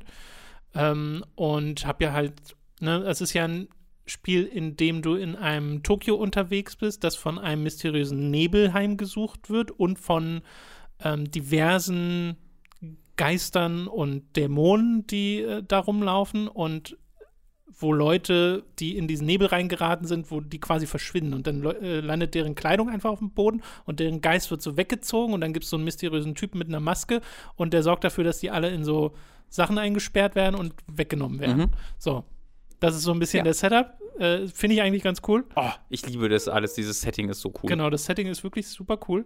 Und du selbst bist jemand, der irgendwie einen Unfall hatte und der von einem Geist auch heimgesucht wird. Also in dir steckt dann noch eine andere Person. Mhm. Es gibt jetzt keine Charakterstellung oder sowas. Du bist einfach so ein japanischer Dude. Mhm. Und deine Schwester willst du eigentlich suchen. Die wird dann noch entführt von dem Typen mit der Maske. Äh, und dein Kumpel, der in dir drin steckt, mit dem du auch so eine nicht unbedingt nur freundliche Beziehung hast, äh, der hilft dir dann auch dabei. Genau, also der hat Das eine so eigene, grundlegende Setup. der hat eine eigene Motivation, diesen Typen zu verfolgen, der auch zufällig genau deine Schwester entführt hat. Deswegen habt ihr beide unterschiedliche Motivationen, Richtig. der gleichen Person hinterher zu rennen. Äh, und deswegen, ähm, also er macht das nicht aus Freundlichkeit, Ja, sondern er macht das ja. auch aus eigenem. Und Wesen. dieses, dieses Tokio, dieser Nebel dient quasi als Begrenzung des Weltgebietes. Mhm. Den kannst du dann ähm, ja, lüften, indem du so Tori-Tore ähm, reinigst Mhm. äh, und dann verschwindet der Nebel über einen Teil der Stadt und die kannst du dann äh, erkunden und da gibt es dann Sidequests und so einen ganzen Kram und halt durchaus viele Kämpfe, nur dass du hier nicht mit irgendwie Pistole und Shotgun unterwegs bist, sondern mit so Geisterkräften, dass du Feuer aus deiner, deinen Händen schießen kannst oder so Wind, was dann einfach nur grüne Schüsse sind. Mhm. Äh, und es fühlt sich schon immer noch nach, nach Shooter an, Schon, ja. an vielen Stellen. Ja. Aber du kannst hast auch so Nahkampfmanöver, du hast eine Blockentaste und so ein Kram. Ja. Und es gibt Pariermechaniken und es gibt Level-Ups Mhm. äh, und halt dieses ganze Open-World-System noch dabei. Es ist, ich war, ich war ganz, über- also ich habe mich jetzt nicht groß informiert und ich war sehr überrascht. Also ich einfach, oh, es ist einfach ein recht klassisches Open-World-Spiel. Äh, da habe ich nicht mit gerechnet bei Ja, äh, Ghostwire. Tokyo. Ich auch nicht. In der Art und Weise, wie es dann doch, wie, wie klassisch dann Genau. doch die Struktur des Spiels ist. Ja, weil du sagst, ne, diese, du sagst selbst, du hast ja diese Tory Gates, wo du dann hingehst und dann reinigst du dies und dann wird auf der Karte werden die Sidequests markiert. Äh, es sind in meiner Wahrnehmung deutlich weniger einfach so Busy Work Tasks, die du bekommst. Die haben halt überall in der Welt so es gibt halt Geister, die du einfach befreit, die du befreien kannst. Äh, und dann, ähm, die, sind, die sind quasi einfach wie Mario-Münzen. Also die sind so, da gibt es hunderte, tausende von, ich weiß es nicht, die sind überall. Ähm, äh, und die gibt's halt, dann gibt's halt die Nebenquests und dann gibt's hier und da noch ein, zwei Sachen zu machen, aber das ist es eigentlich auch schon. Es ist jetzt nicht so, dass du jetzt irgendwie Far Cry-mäßig an allen Ecken des en oder Enden des Spiels 7000 wiederholbare Sachen Mhm. Ja. irgendwie zu tun hast. Und So, teilweise, teilweise auch vertikal, weil es gibt so fliegende Oh ja. Dämonen, an die du dich so ranhängen kannst, die wirklich deutlich weiter oben sind, weil Mhm. es ist ja Tokio, es sind ja Mhm. alles super große Hochhäuser. Und dann bist du auch über den Dächern unterwegs, hast so eine Schwebemechanik, die du upgraden kannst und so ein Kram, äh, wo ich jetzt auch nicht unbedingt in der Form mitgerechnet Nee, überhaupt hätte. nicht. Aber da habe ich Ähm, viel Freude dran, viel mehr Freude dran gehabt, als, als ich dachte, über diese Dächer zu springen und zu fliegen und halt, da, dafür sind halt die, Go die Geister da, dass die dich quasi so ein bisschen lang, da lang leiten Mhm. und du, ein, du sammelst einfach Erfahrung und Geld, indem du Geister sammelst. Äh, und dann wirst du einfach äh, sehr unmittelbar mit Erfahrungspunkten belohnt, dass du einfach die Spitzen Ja. dieser Stadt äh, erkundest und findest dann vielleicht noch so ein paar Collectibles dabei und ja. Ja, ich mag auch so süße Details wie die Yokai-Katzen, die Mhm. äh, Shops leiten, auch Ja. an mehreren Stellen im Spiel. Und äh, die Hunde, die du, deren Gedanken du einerseits Mhm. lesen kannst und dann kannst du denen Hundefutter geben und dann kannst du sie streicheln und sie graben dir irgendwie einen Schatz aus oder Ja. sowas. Ich muss eigentlich sagen, ich liebe diese Spielwelt. Ich bin komplett Hals über Kopf verliebt Echt? in diese Spielwelt. Komplett. Ich liebe das Art-Design, ich liebe technisch, wie es aussieht, ich liebe die Monster, ich liebe diese, ich, was, ich, was ich so toll finde an diesem Spiel, ist diese Zusammentreffung von hochmodernem Tokio ähm, und sehr, also sehr im, so im Judgment-Yakuza-Style, so sehr digitaler Tourismus, den du da äh, vollziehst, dass du halt diese Loca Locations findest und dann immer wenn du in einer neuen Location bist in äh, Shibuya dort, dann reden deine Charaktere kurz über diese Location und du bekommst in deinem sehr umfangreichen Datalog eine Info über diese Location und jedes einzelne und es gibt Dutzende und Dutzende ähm, von Nahrungsmitteln, was du aufhebst, was einfach nur so ein kleiner Health Boost ist, hat einen ausführlichen Datalog, wo daran steht, wa- was für einen Platz das in der japanischen Kultur hat, wo das herkommt, warum das so heißt, wie es heißt ähm, und äh, das macht das hervorragend. Äh, Was sind das, die Yakuza-Puffs oder wie heißt ja, genau, da, da wird dann erklärt, woher der Name Yakuza Geil. kommen könnte äh, in, äh, äh, bei diesen Puffs. Ähm, das ist ganz, ganz, ganz, ganz toll. Äh, und wie du die Musik hörst, die aus den Läden kommt, auch wenn du nicht in vielen von denen rein kannst. Ähm, das fand ich halt großartig. Und dazu kommt dann eben dieses, dieser Dämonen-Geister-Faktor, weil das halt etwas ist, was ich nicht aus diesem Setting kenne. Da, ähm, das kenne ich halt aus so, meinetwegen, Studio Ghibli-Filmen. Äh, was oft dann so eine historische oder ein Fantasy-Setting ist, auch aus diversen anderen Anime- oder Kurzfilmen. Äh, diese Yokai-Sache ist oft an sowas Historisches oder einfach ein Fantasy-Setting gebunden. Aber die dann Neo in so einem. zum Beispiel. Äh, Ja, genau. Neo ist auch ein gutes Beispiel. Aber diese ganze Mythologie in sowas Hochmodernes äh, gesteckt zu sehen und dann etwas, was auch so toll auf einer technischen Ebene dargestellt ist, das, das gibt mir ganz, ganz viel. Das finde ich ganz einzigartig und cool. Ähm, und ich habe unfassbar viel Freude, das zu entdecken, eben auch weil dieses Spiel so viele kleine Momente hat, wie du das erwähnst, mit den Katzen, äh, mit den ähm, Tanukis, die du als Collectible Schön, finden kannst, getan, wo du einfach siehst, hat diese, hat diese Laterne einen Schwanz? Ja, genau. äh, und dann kannst du zu dem hinrennen und dann ploppt das auf und dann war es halt ein Tanuki, der sich äh, versteckt hat. Und ähm, all, also du hast ganz oft Momente in diesem Spiel, wo funktionell und mechanisch du einfach etwas gerade machst, was du so schon in 32 anderen Open-World-Spielen genau so gemacht hast. Aber das ist so toll in diese Spielwelt ge- eingebunden und wird dadurch auf so einer thematischen und inszenatorischen Ebene so einzigartig, ähm, dass ich trotzdem voll Spaß daran habe, das zu machen. Was und das habe ich, glaube ich, so ein bisschen äh, das erste Mal so ganz konkret, nicht das erste Mal, aber das habe ich noch mal so ein bisschen bemerkt.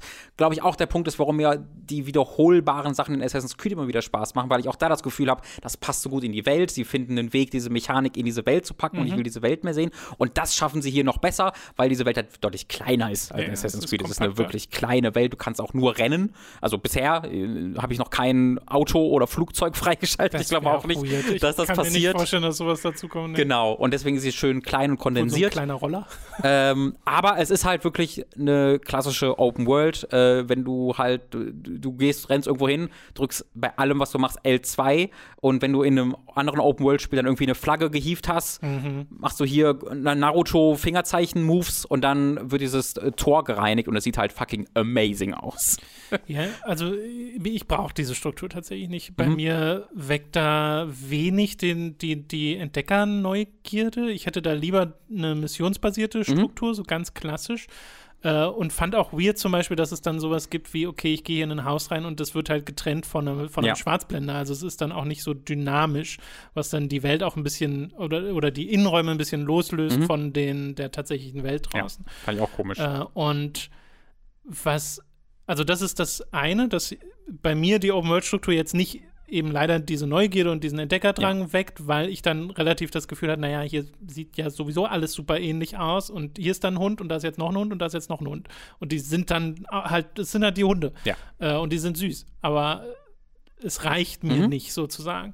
Äh, ich bin auch in das Kampfsystem nicht so ganz reingekommen bisher, da Das kommen wir hat- gleich noch ja. zu kommen.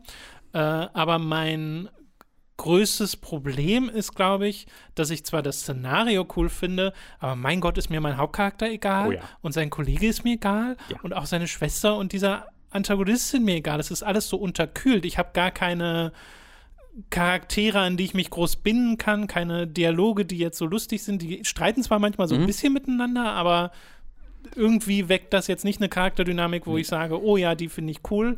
Äh, und da fehlt mir vor allem der Zugang zum Spiel, dass ich, dass ich auf einer emotionalen Ebene gar nicht reinkomme. Für mich ist das sehr videospielig alles. ja.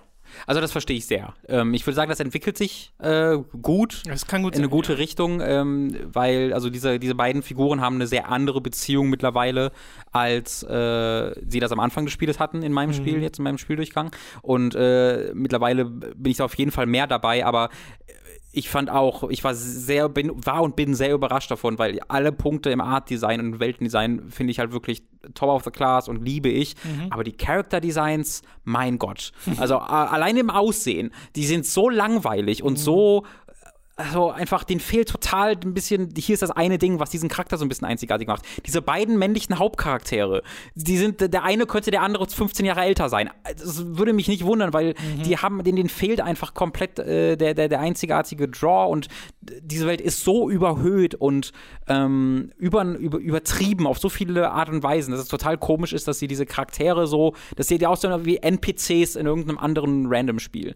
Ähm, und das äh, gilt dann auch für diese Geschichte, die unterkühlt ist, finde ich, eine sehr gute Wortwahl da. Das ging mir exakt genauso. Es wird besser, aber ich glaube nicht, dass es großartig wird. Ähm, da bin ich, ich zehre da komplett von, von dem Weltendesign, von dem ich, Artdesign. ich musste halt ein bisschen an Evil Within denken, weil da geht es mir ja genauso. Mhm. Da komme ich ja auch nicht so richtig rein, Mhm. weil ich gar keine emotionale Connection habe zu dem Spiel, sondern das nur als Spielmechanik alles wahrnehme Ja. und dann bei Evil Within zum Beispiel kann ich dann das Leveldesign sehr wertschätzen.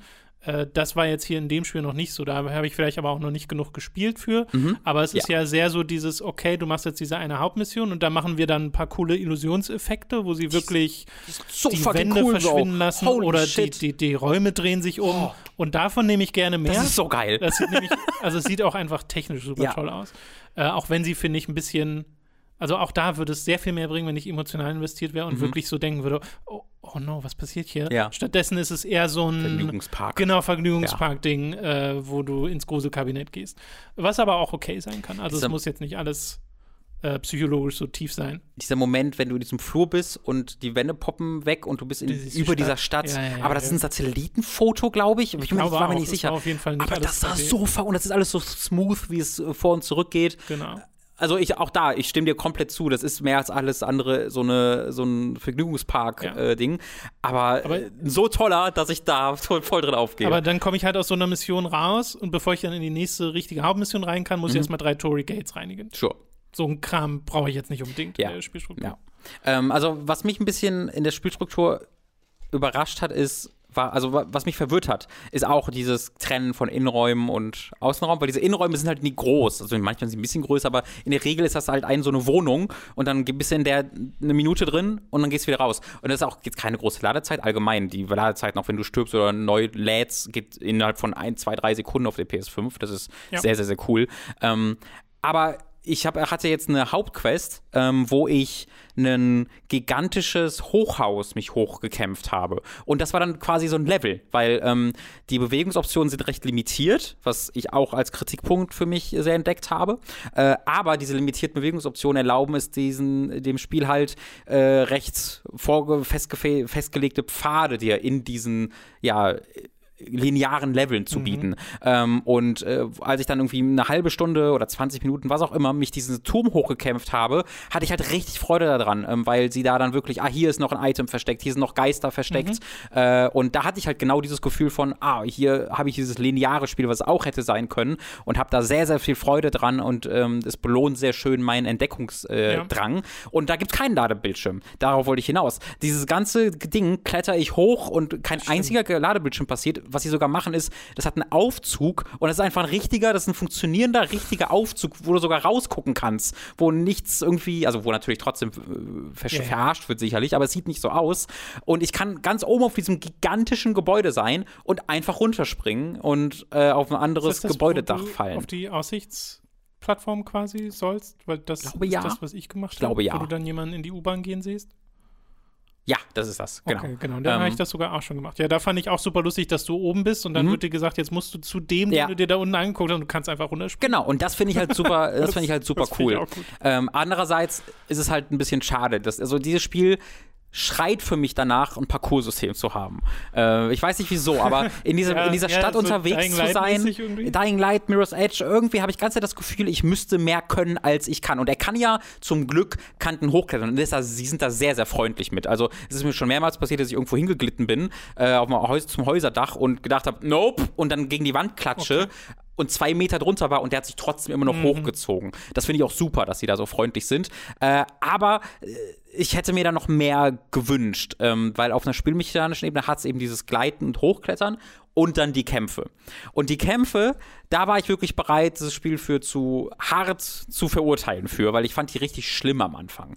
Ähm, diese ersten ein, zwei Stunden, wo du da nur diesen Wind Pipapo, diese Pistole hast, die so Piu, Piu, Ja, ja. Piu macht und alle und du hast zwei unterschiedliche Gegnertypen, die nichts machen, als langsam auf dich zuzuschaffeln und du musst dann wirklich 20 Mal auf die draufballern, bis was passiert und dann 10 Sekunden lang die L2-Taste halten, um die wieder kaputt zu. Das ist alles unfassbar lahmarschig, es steuert sich auch nicht gut. Äh, es gibt da, es gibt diverse, empfehle ich euch sehr, ähm, Guides, wie ihr die äh, Sensitivität einstellen solltet, was ich euch unbedingt empfehle zu machen. Äh, die ist nämlich standardmäßig unfassbar furchtbar. Ich glaube, was man einfach, was ich einfach gemacht habe, ist äh, äh, Acceleration und Deceleration auf 100 gestellt, sodass es eben keine weirde, am Anfang bist du ganz langsam und dann wirst mhm. du immer schneller, sondern einfach, du bist halt so schnell, wie du bist und wenn du aufhörst, hört er auch sofort auf. Äh, und ich glaube, die Sensitivität selbst auf 35 war, glaube ich, das, was ich gemacht habe okay. und habe mich damit besser gefühlt. Ähm, aber ansonsten war es halt wirklich einfach nur, du zeigst auf diese langsam auf sich zuschaffelnden Gegner, die sehr cool aussehen, aber trotzdem sehr langsam zuschaffeln, schießt 20 auf die drauf und that's it. Mhm. Ähm, und das ist etwas, was sich nach äh, mehreren Stunden sehr positiv für mich entwickelt hat. Weil mittlerweile habe ich ähm, drei unterschiedliche Zauber, die ich auch abgegradet habe, habe aber auch Gegenstände, die ich benutzen kann und einen, und einen Bogen. Äh, und äh, die Gegner sind vor allen Dingen äh, viel mächtiger geworden. Mhm. Die haben teilweise die gleichen Zauber wie ich. Die können rennen, die ähm, machen Sachen, die ich nicht erwarte. Und wer dann kombiniert, dass du dann einen, der Projektile verschießt und einen, der andere Gegner beschwören kann und einen, der auf mich zurennt und auch noch einen, der einen Zauber macht, den ich auch machen kann. Und da bist du dann richtig am Rum rumsprinten und ja. da freust du zwei, drei Reihen und rennst wieder weg. Äh, und ich das ist jetzt eine sehr, sehr, sehr andere Spielerfahrung als in den ersten Stunden. Was ich euch allen empfehlen würde, was ich, wenn du es weiterspielen möchtest, weiß ich ja nicht genau, äh, aber für alle die Leute, die spielen, spielt das erstmal straight an den Hauptmissionen entlang. Spielt bis ihr im dritten Kapitel seid, glaube ich. Wenn ihr Kapitel 3 erreicht habt, äh, dann habt ihr ein gutes Toolset aus unterschiedlichen Zaubersprüchen und Gegenständen, äh, auch, auch Spielmechanik, die dann erst freigeschaltet wird. Ähm, da brauchen sie zu lang. Sie brauchen viel zu lang, um dir genug Werkzeuge an die Hand zu geben, dass dieses Kampfsystem in irgendeiner Art und Weise Spannung erzeugt. Mhm. Ähm, und das finde ich sehr schade. Ja, das deckt sich ja sehr mit meiner Erfahrung, wo ich auch dachte, okay, das ist alles nicht so wild, was hier passiert und auch das, was du meintest mit dem, okay, jetzt entreiße ich dem Geist seinen Kern mhm. und das sind dann halt mehrere Sekunden Animationen, die ich jedes Mal dafür ja. brauche, genauso wie du auch für die Geister die ganze Zeit stoppst und die ja. erstmal aufsaugen musst. Ja. Was ich aber schon im Skillsystem dann gesehen habe, ah, okay, kann man beschleunigen, aber jetzt ja, was ich nicht ist verstehe, einfach nicht so, sondern diese Art Skillpunkt zu verwenden, nie sonderlich spannend in dem Spiel. Das auf der, also eines bei einem von denen würde ich bestimmen, nämlich bei den Geistern, weil die Geister machst du in der Regel sowieso nur nach Außerhalb dem Kampf. Des Kampfes, ja, Warum ja, das länger, also das ist wirklich einfach, das kann einfach schneller gehen. Genau. Da würde es nichts verlieren dadurch. Ähm, das ist eine der Sachen, die sich dann durch erst in der so später so ein bisschen offenbart. Da werden diese Kerne, die du denen entziehst, tatsächlich mal relevant, weil ähm, du dann halt versuchst, ah, jetzt kann ich hier versuchen, drei Leute gleichzeitig zu stunnen und dir in einem zu machen. Mhm. Und wenn du dann den Skill hast, dass das schneller geht, dann erleichtert und verändert das ja. wirklich dein Kampfverhalten. Das heißt, da kann ich sehen, ich würde aber zustimmen, es ist trotzdem noch kein da, spannender Skill. Ver Verstehe ich aber. Und ja. ich bin jetzt an einem Punkt, wo ich äh, Wasser, Feuer, Wind habe mhm. und dadurch halt schon mehr Optionen ja. und dann auch merke, ah, okay, der Kampf wird halt automatisch interessanter, vor allem, weil du ja auch ein bisschen Ressourcen managen musst, mhm. weil du nicht für alles unendlich Munition hast.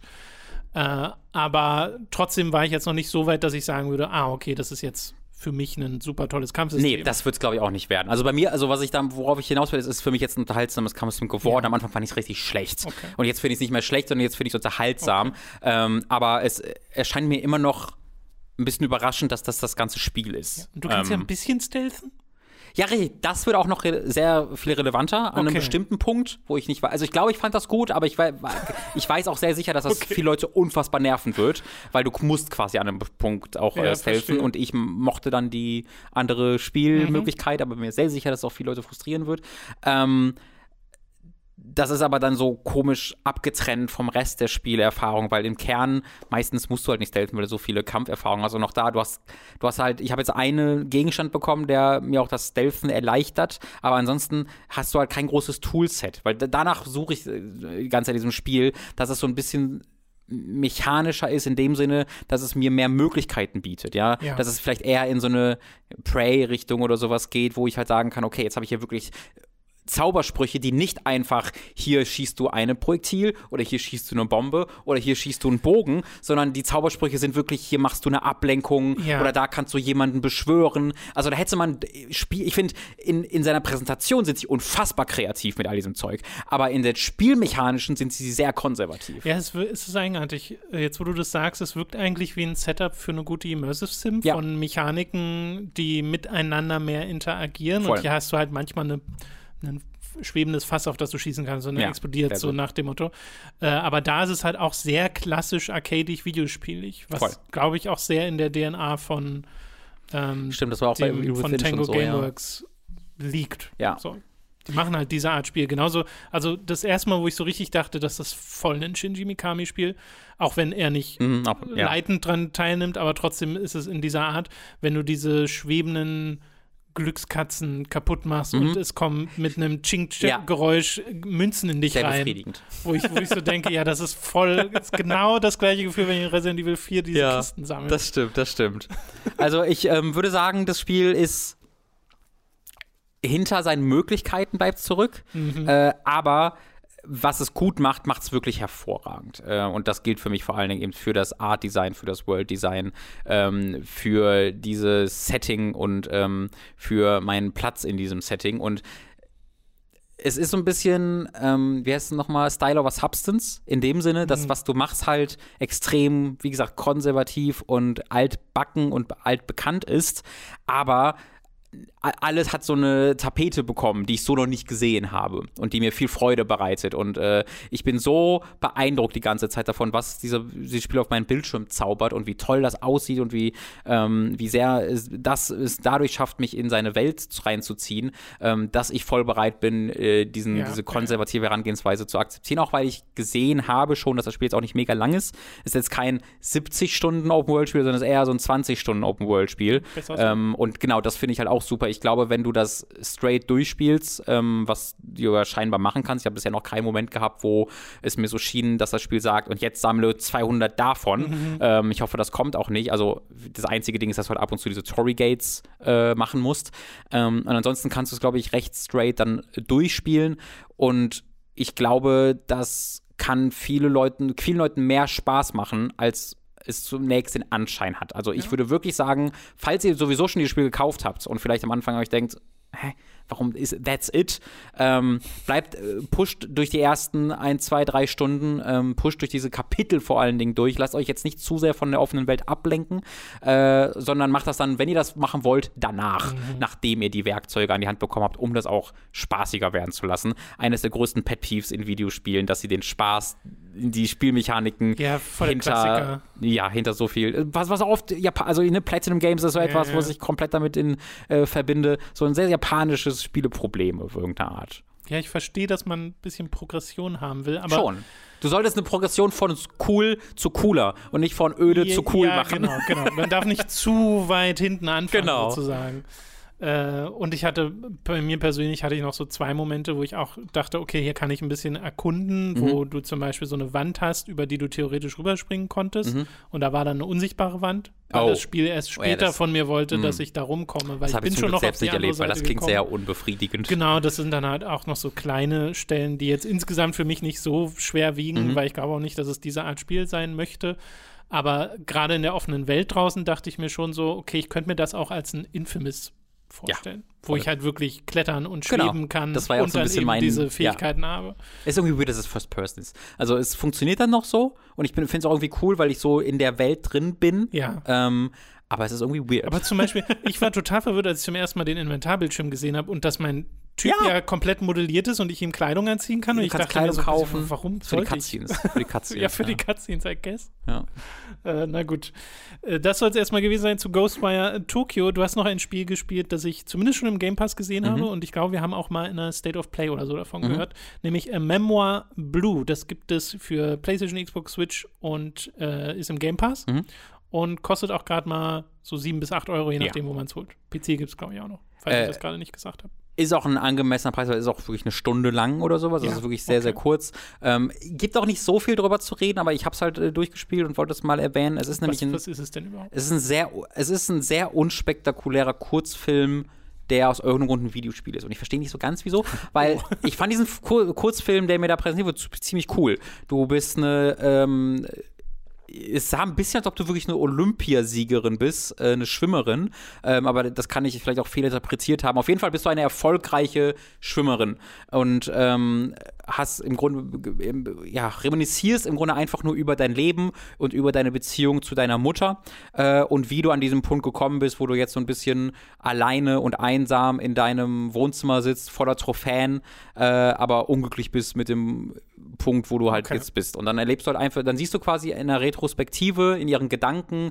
eine Stunde lang, wie sie ihr Leben bis dahin eben nochmal, mhm. ja, sich durch den Kopf gehen lässt und äh, dann am Ende eine Lehre daraus zieht. Und das ist wirklich so klassisch und unspektakulär, wie es nur geht. Äh, weil, weil hier ist es auch so, das ist jetzt kein, also du hast keine Twists, du hast keinen Plots ansonsten, der da viel passiert, sondern du siehst einfach, wie diese, ja, wie diese zwei Figuren ähm, ihre, ihr Leben gelebt haben.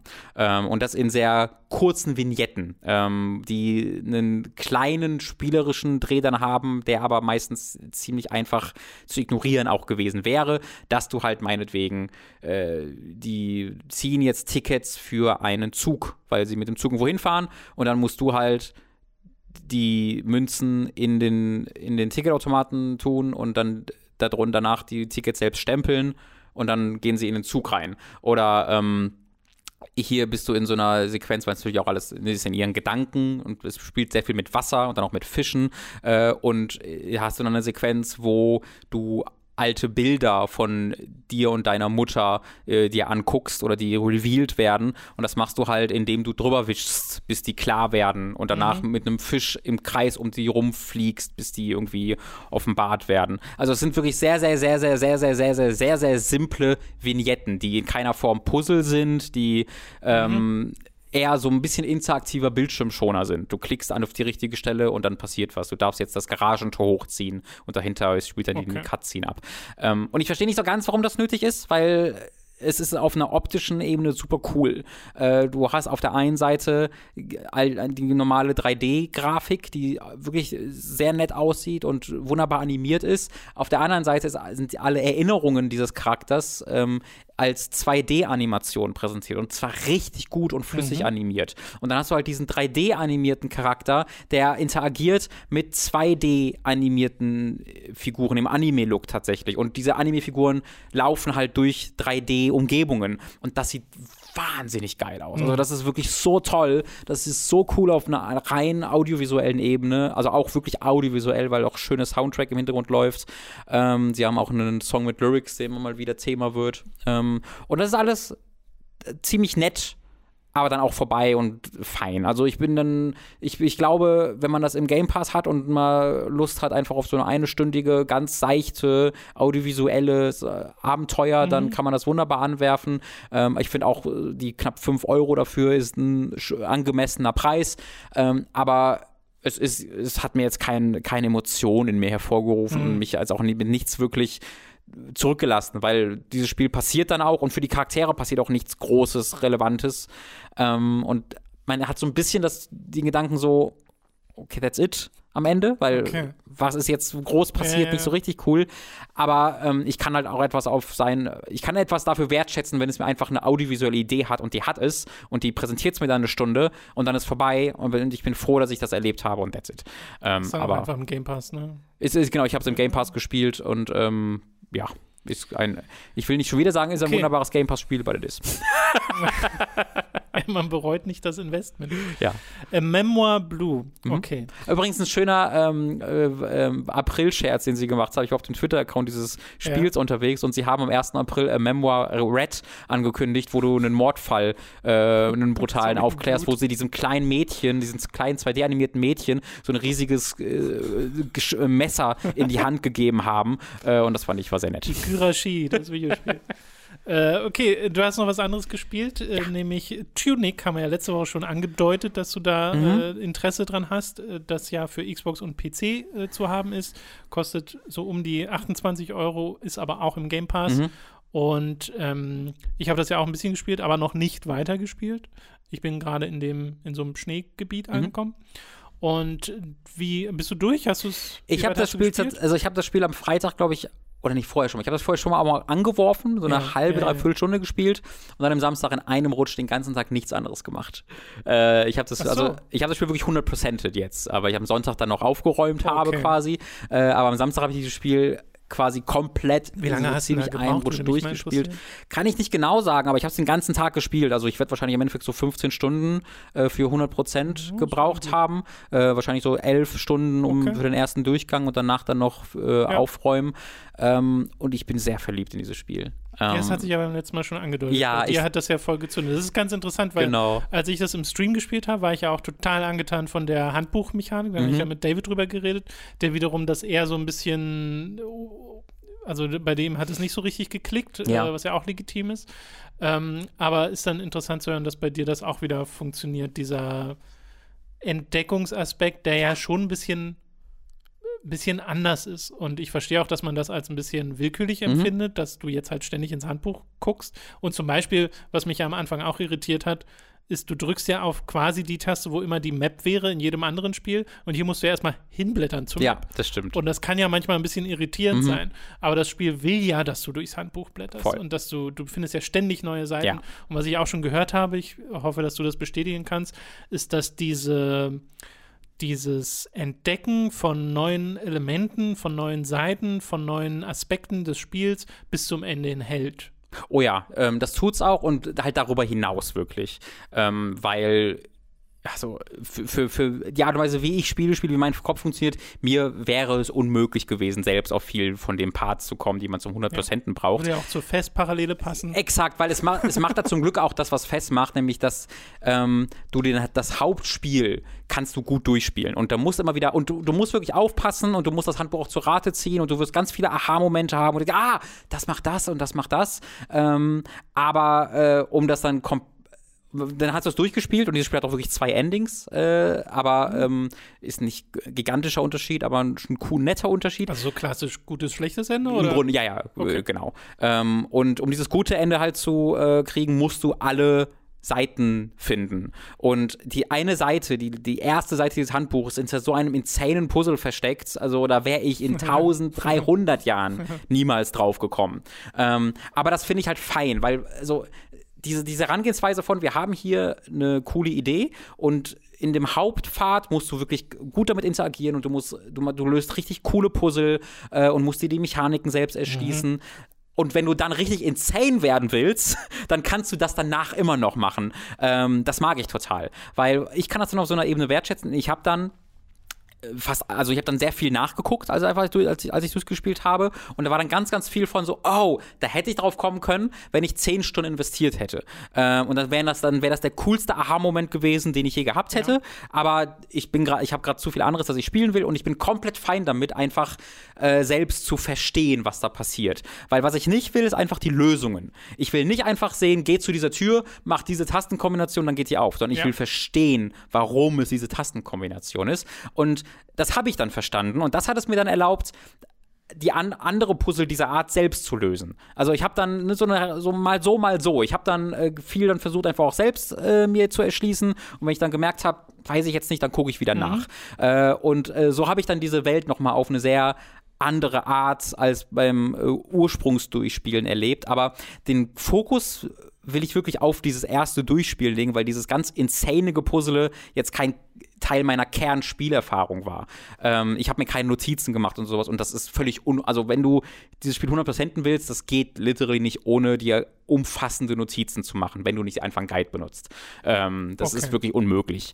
Äh, und bei dem Hauptspiel gilt das nicht. Ich habe dieses Spiel durchgespielt und hatte viel Freude damit, ohne mir je Notizen zu machen. Da, da möchte ich aber dann kurz einhaken, dann finde ich es fast schade, Dass es nicht in-game geht? genau, dass Ja, ich nicht in-game die auch so. Notizen in diesem kleinen Spielberater machen kann. Ja, vor allen Dingen, weil also ein Teil dieses, Spiel, dieses Dings ist halt, dass jemand auch in den Spieleberater Ja, reingemalt eben. hat und Ja, sowas. und ja. dann denke ich mir, und es gibt literally eine Notes-Sektion in diesem Spieleberater, die du freischaltest, wo halt die andere Person Ja, schon ja, ja. reingemalt hast. Wäre schön, wenn ich das selbst irgendwie machen könnte. Ähm, Finde ich, find ich, auf, find ich auf jeden Fall auch. Ähm, aber in seinem Hauptspiel ist es, also, was ich ja letztes Mal schon erwähnt habe, dieses explizite in den Mittelpunkt stellen von du findest jetzt Spielmechaniken heraus, wie du es auch in Dark Souls zum Beispiel gemacht hast früher, wo es dann eher im, impliziert war, du musst es halt machen. Und hier ist explizit durch das Handbuch äh, ein Teil davon. Das finde ich total toll.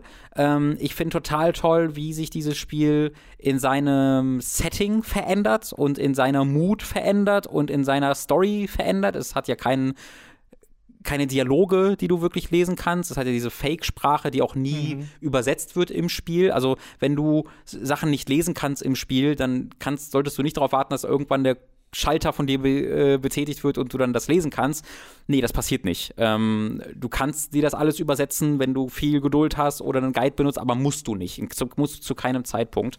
Äh, ich finde das Kampfsystem spaßig. Äh, das ist aber nicht das, was das Spiel für mich trägt, sondern was das Spiel für mich trägt, ist wirklich die Erkundung. Dass in je, jeder einzelne Ecke dieser Welt hat etwas für mich. Mhm. Äh, zum Entdecken. Und wenn ich sehe, ah, da könnte was sein, dann ist da auch was. Und da ist immer was Cooles, ähm, was mein Spiel wirklich ähm, oder was, was sage ich mal, was meine Skills verbessert oder was mir ein Item gibt, was cool ist. Weil dieses Spiel halt anspruchsvoll ist, ohne dass es, würde ich sagen, unglaublich schwierig ist, aber es ist anspruchsvoll, so sehr, dass ich über jede Hilfe glücklich bin, okay. die ich an die Hand komme, an die Hand bekomme. Ähm, bis zu einem gewissen Punkt. Weil es gibt am letzten Spielviertel des Spiels, letzter Spiel, Drittel, letztes Spielviertel, bin mir nicht ganz sicher, gibt es einen Punkt, wo dieses Spiel sagt, sagt und jetzt werde ich zum frustrierendsten, schwierigsten Spiel, das du je gespielt hast. Oh no. Generell. Also ich persönlich hatte tatsächlich recht Glück. Ich bin ohne große Frustmomente durchgekommen, aber das, da bin ich die Ausnahme von dem, was also, ich mir so belesen äh, habe. Frust im Sinne von in Zusammenhang mit Kampfsystem, mit Kampfsystem. und Sterben? Ja, okay, aber dann hat das Spiel ja selber die Mechanik, dass du sagen kannst, ich mache den Fail State aus. Exakt. Das würde ich, das, das ist sehr, sehr cool. Du hast eine die Accessibility Option, wo du sagen kannst, no fail und, und ja. endlich Ausdauer und dann hast du einfach, und da wird, dir wird auch nichts weggenommen. Du ja. hast keinen Nachteil dadurch und das würde ich auch empfehlen, macht das, wenn ihr da frustriert ich, seid. Ich wäre wär da nämlich auch sehr schnell dabei, weil ja. ich ja schon gemerkt habe, bei dem bisschen, was ich von Tunic gespielt habe, es ist jetzt, das, das ist nicht das, was ich von dem Spiel möchte. Diese reflexbasierten mhm. äh, Encounter, in denen ich jetzt zur richtigen Stelle ausweichen muss und dann mehrere Tries mache mhm. und meine Ressourcen wiederhole oder sonst irgendein Kram. Äh, brauche ich nicht von dieser Art Spiel. Mein Haupt, das habe ich ja auch schon im Stream gemerkt, mein Haupt ähm, der Reiz entstand durch das Entdecken, entstand ja. durch das Handbuch, entstand durch das Zusammenpuzzeln und die Kämpfe waren da und sie waren okay, aber es ist eben auch sehr methodisch, ne? Du wartest Animationen mhm. ab und so ein Kram. Äh, und das muss wegen mir jetzt nicht schwer werden. Genau, und das wird durchaus. Ja. Oder, also für mich war es eher anspruchsvoll, aber ich glaube, ich glaube, ich fand sie nicht unglaublich schwierig, weil ich tatsächlich mehr, mehr Spaß mit dem Kampfsystem als du jetzt zum Beispiel hatte oder auch viele andere okay. Leute hatte. Ich hatte da richtig Freude dran, weil ich habe diese Bosse, ich habe tatsächlich das Spiel komplett ohne diesen No-Fail-Modus durchgespielt, ähm, weil ich Spaß am Konkern mhm. dieser, dieser Bosse hatte. Ähm, das ist ja auch cool. Aber ich was, glaube, was das ich, was ich zumindest mochte, ist, dass Ressourcen tatsächlich relevant sind. Also, dass wenn oh ja. du so ein Dynamit Gebiet findest oder ja. sowas, dass das wirklich hilfreich ist mhm. und nicht einfach nur so ein Item, was dann in deinem Inventar versauert. Und das habe ich dann auch gemacht, weil es gibt diese eine Stelle, die ich meine, ist halt ein Kampf, so ein Gauntlet, wo ja. das Spiel einfach sagt, so, du bist jetzt hier, du bist ja. Ähm, das Spiel ist sowieso schon aus einem Grund, der in der Story Sinn ergibt, viel schwieriger jetzt sehr plötzlich geworden als vorher. Äh, und jetzt hast du den Gauntlet, den du einfach machen musst in der Kernprogression. Ansonsten kommst du einfach nicht weiter, wo du jetzt so und so und so viele Gegner nacheinander besiegen musst und du hast keine Chance zu resten oder sonst irgendwas. Und ich habe das dann im zweiten und dritten Versuch einfach geschafft, weil ich quasi sehr schnell gemerkt habe, holy shit, ich benutze einfach alle Items, die ich habe. Ich habe einfach alles benutzt. Ich habe Bomben geworfen, ich habe alle meine Mana-Früchte äh, ja, gegessen, ja, ja. ich habe meine meine Zaubersprüche benutzt und war danach auch fast empty und habe das dann gesagt mir so holy shit, was war das denn? Äh, und das ist dann der Punkt, wo ganz viele Leute halt sagen, ich höre jetzt auf oder ich gehe in den No-Fail-Mode und dann Aber wirklich geht in den No-Fail-Mode. Genau. Ähm, das Spiel bietet ja die Möglichkeit ja. zu sagen, nee, wenn dir das nichts ist, dann mach halt. Genau. Ich glaube, warum ich dieses Spiel so sehr liebe, ist dann wirklich, weil für mich diese Exploration so gut mit dem Kampfsystem funktioniert. Okay. Ich glaube, wenn du wenn nur die Exploration funktioniert, ist es immer noch ein sehr gutes Spiel. Mhm. Aber also für mich ist das absolut jetzt schon ein Spiel des Jahreskandidat, das weiß ich, weil ich habe das Spiel gespielt und jede Sekunde geliebt. Ähm, der Soundtrack von Liveformed, hattest du ja bereits erwähnt, äh, der macht ja nicht so viel. Der hat Dust Force gemacht, der hat danach noch ein Solo-Album rausgebracht und das ist das erste seitdem. Ja. Ähm, und oh, wirklich, ich könnte, ich, ich liebe nichts mehr als diesen Soundtrack dieses Spieles. Ich finde aber auch optisch ist es ganz, ganz wunderbar. Ähm, vor allen Dingen in der Abwechslung, weil es bietet da echt viel unterschiedliche Dinge noch in der, in den zehn Stunden ungefähr, äh, die du da spielst und auch sehr viel Überraschendes äh, oder sagen wir mal sehr viel Andersartiges im Vergleich zu dem, was es dir am Anfang bietet. Äh, hat konstant neue Gegnertypen, ähm, aber eben auch immer wieder neue Tools, die es dir an die Hand gibt, wie du mit diesen Gegnern ähm, mhm. Ja, interagieren kannst. Ist ein Spiel, was unglaublich dir die Möglichkeit gibt, es zu kaputt zu machen, in Anführungszeichen. Also, dass es quasi eine Kernprogression hat, aber du auch ganz anders dieses Spiel durchspielen kannst. Und ich glaube, ich hatte ein bisschen Glück, dass ich in meinem ersten Spieldurchgang, in meinem Hauptdurchgang, nie wirklich stuck war und immer, glaube ich, den intendierten Weg auch genommen habe.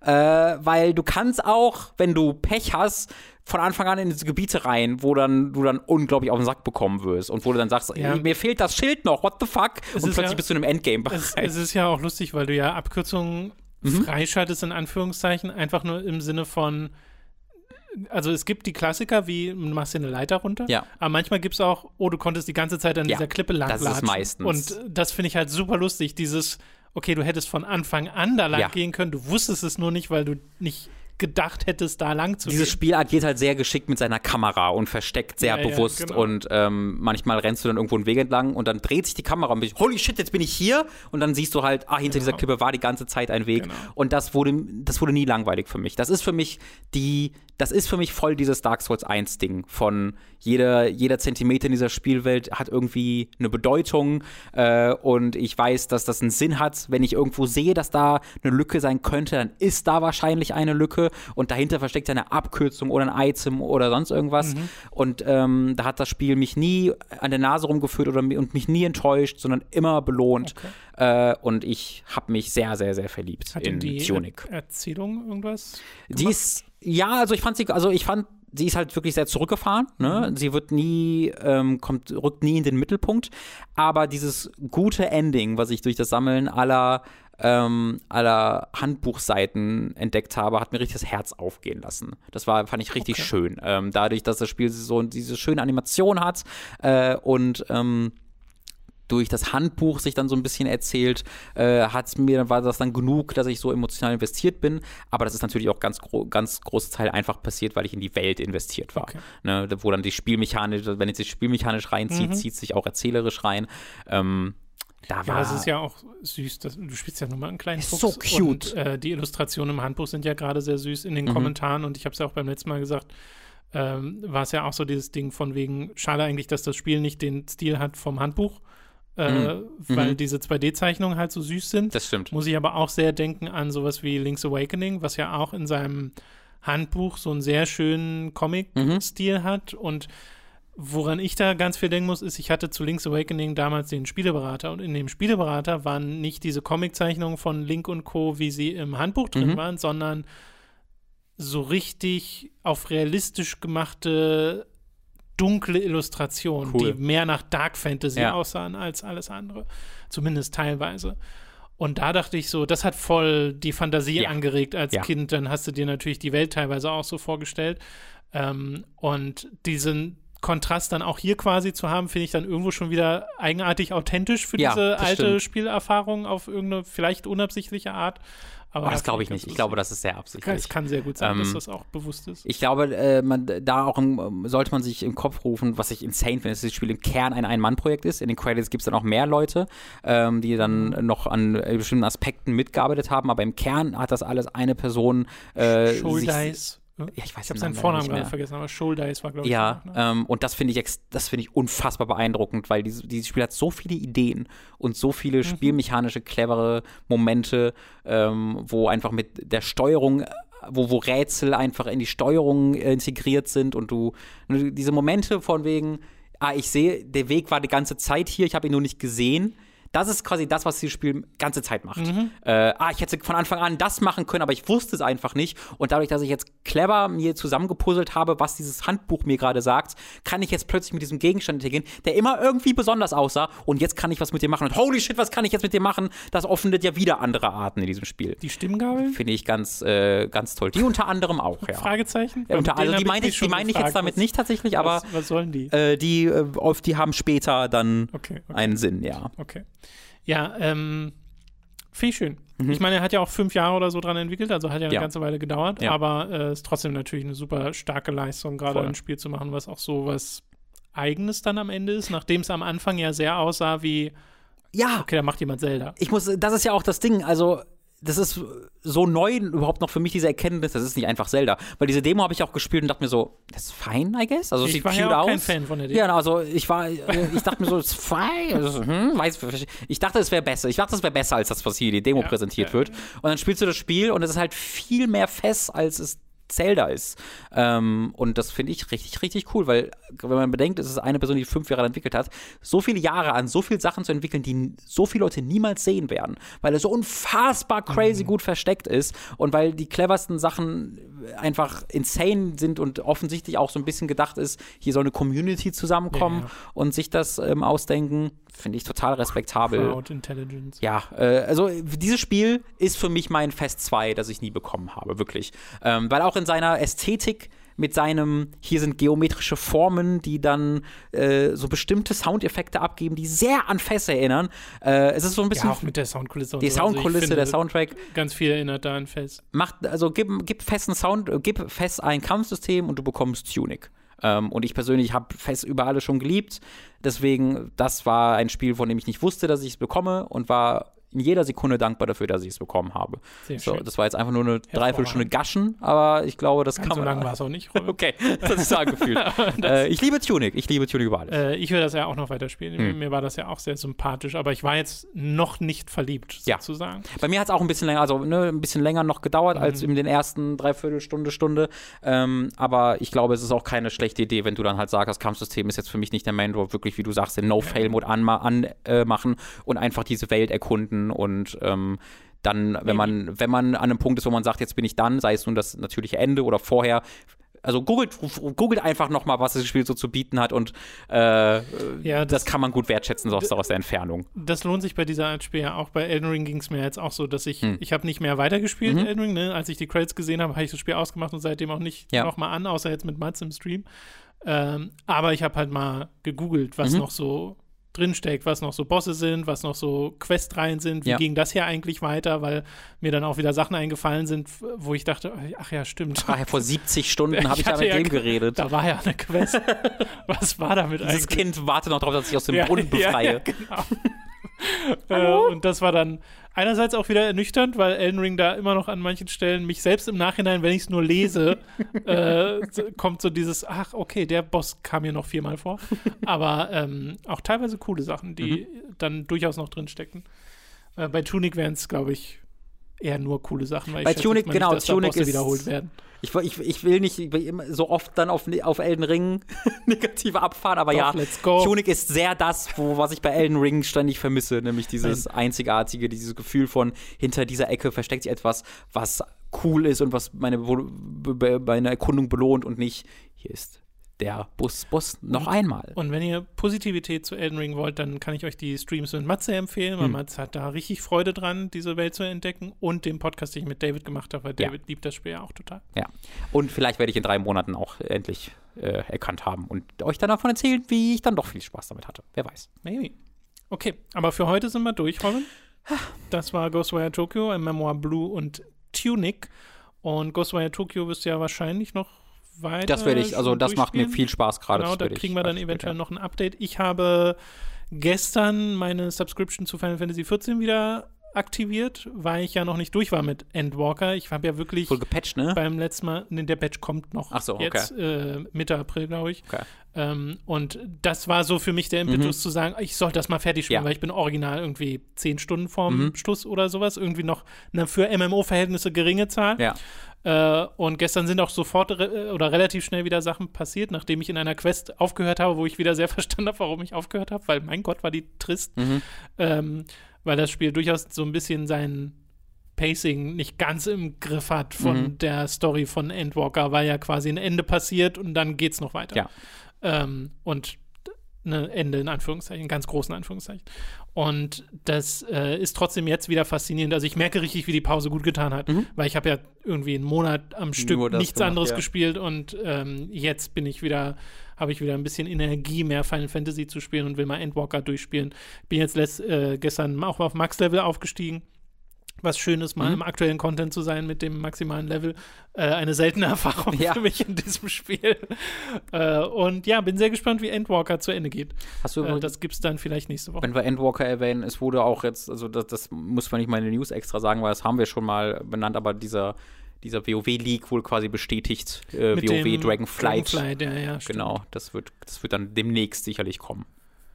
Ja, Dragonflight, finde ich, klingt tatsächlich direkt spannend. Das klingt cool. Ich finde, also was ich daran spannend finde, ist, es klingt halt so ein bisschen so Slide. Meine ich aber positiv. Slide? Ja, also im Sinne von äh, ein bisschen nebensächlich, so ein bisschen ähm, weniger, Okay. weniger groß, weil du hattest äh, fucking Legion und äh, Sageras und jetzt hast du die, das Totenreich und hier ist der krasseste Jailer, der hinter allem steckte, seit Warcraft 0. Wusstet ihr nur nicht, haha. Ähm, und das war, hat alles nicht funktioniert, also das hat nicht funktioniert seit Shadowlands spätestens, äh, seit Battle of, Battle for Azeroth spätestens, sodass sie jetzt einfach hoffentlich dann scheinbar sagen, hier waren noch diese coolen Charaktere, noch, die haben einen Cataclysm ver verheizt und das war nicht so richtig geil. Komm, wir machen das jetzt nochmal hier. Hier sind einfach coole WoW-Charaktere. Aber Nostormo zurück, machen wir nochmal Zeitreise. Let's go. Ja, meine, ja. Ey, Zeitreise, zufällig genau vor Battle for Azeroth. Hier sind wir wieder in der Welt vor Battle for Azeroth. Was für eine magische Wendung. Komisch. Der Jailer? Hum? Wer? Oh, Silvanas ist gestolpert und gestorben. Bevor ihr Charakter assassiniert werden konnte, wurde sie assassiniert? Verrückt. Ja, das wäre doch eine schöne Idee. Ach Mensch. Ähm, ja, genau. Also äh, da bin ich sehr gespannt, aber tatsächlich auf die auf das Reveal, weil zum Beispiel der Cinematic Trailer zu Cataclysm ist einer meiner Lieblings-Cinematic Trailer Mhm. von äh, WoW. Boah, die Art und Weise, boah. wie Deathwing da Ja. die Narration macht und parallel Azeroth kaputt macht, Ja. ist hervorragend. Cool. Ähm, und das jetzt mit noch mehr Drachen. Also ich glaube nicht, dass die Das ist die Azeroth gleiche, das gleiche machen, Intro, nur mit sechs Drachen. Ist wirklich jetzt alles kaputt. ja. Das Ja, finde ich lustig. Ja, also das, ist, das, ist, das ist das Intro. Sie zerstören die World of Warcraft und das Spiel wird offline genommen. So- the So, so lange wie jetzt habe ich auch noch nie World of Warcraft pausiert, tatsächlich. Ich glaube, da geht's, also ich habe ja auch jetzt schon lange und ähm, das geht, da geht's dir, glaube ich, wie sehr vielen Leuten. Ich habe ja in der kompletten Zwischenzeit Final Fantasy XIV jetzt Ja. nachgeholt und ich war auch noch nie so, ich war auch noch nie so äh, wenig involviert. Wenn ich lange Zeit nicht gespielt habe, dann war ich immer mit der Story up to date und habe Mhm. mich da gegoogelt und war interessiert. Und ich habe mir jetzt angeguckt, was da passiert. Ich dachte, ich dachte hier, ich äh, es mir auch mal das, also, es ist sehr wenig und das, was es ist, ist nur Scheiße. Also, es ist schon crazy, wie schlecht das alles ist. Es ist insane, wie schlecht das alles ist. Mhm. Ähm, ja, mal gucken. Vielleicht wird es ja weniger schlecht, aber es sind auch immer noch die gleichen Writer, deswegen. Ah, ja, da haben sie sich sehr selbst reingeritten. Ja. Also, hm. ja, Nun gut, äh, das soll es für diesen Podcast gewesen sein. Patreon.com slash und steady.de slash könnt ihr uns unterstützen. Ab 5 Euro gibt es Zugriff auf alle exklusiven Inhalte. Wie in der Mitte des Podcasts erwähnt, zum Beispiel auf die Pokémon-Prüfer. Da war ja die Hälfte der Folgen der zweiten Staffel exklusiv und auch der ersten Staffel. Also da könnt ihr ziemlich viel nachholen, falls ihr es noch nicht getan habt. Äh, Hooked on Topic erscheint alle zwei Wochen, unser Patreon und Steady exklusiver Podcast. Und auch den könnt ihr euch da anhören. Und ansonsten gibt es ab 10 Euro Zugriff aufs Feedback-SupporterInnen-Tier. Da werdet ihr zu Feedback-SupporterInnen, könnt an Votings teilnehmen und eure Fragen kommen garantiert im Feedback-Podcast ran. Feedback-Podcast kommt immer so im Dreh alle drei Monate, äh, beziehungsweise halt einfach unregelmäßig, so wie dann auch mal genug Fragen zusammenkommen.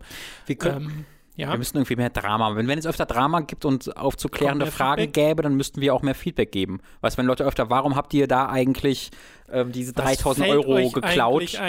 Ähm, da müssten wir irgendwie. Es müsste wieder öfter, siehst du, deswegen fehlt uns auch die E3. Weil es gibt einfach nicht mehr so Situationen, wo uns fast Leo geklaut wird aus dem Studio. Richtig, ja. Das habe ich, ich weiß nicht genau warum, aber das habe ich vor ein paar Wochen oder Monaten nochmal geguckt und ich finde, also mir war in der Situation gar nicht klar, wie, wie, wie for real afraid Leo in der Situation scheinbar konso- war. Ja, wirklich. Weil ich war ja wirklich so, hä, das ist funny Story und Leo war so, fuck this. Und das habe ich in der, ich in der Situation war ich so voller Adrenalin. Adrenalin. einen random Deep hinterher gerannt. Also muss man ja auch dazu, es ist ja auch gefährlich. Das ist, so, das ist eine meiner Lieblingssachen, die bei also generell, das ist so eine dumme Sache. Das, das war so dumm, was ich gemacht habe, aber es ist auch so eine schöne Geschichte jetzt, dass ich diesem Typen durch seinen Rucksack fasst und einen- seinen Döner gefasst habe. Da dachte ich auch so, was soll das denn? Ich habe ich hab wollte doch, doch nur ich wollte das klauen. klauen.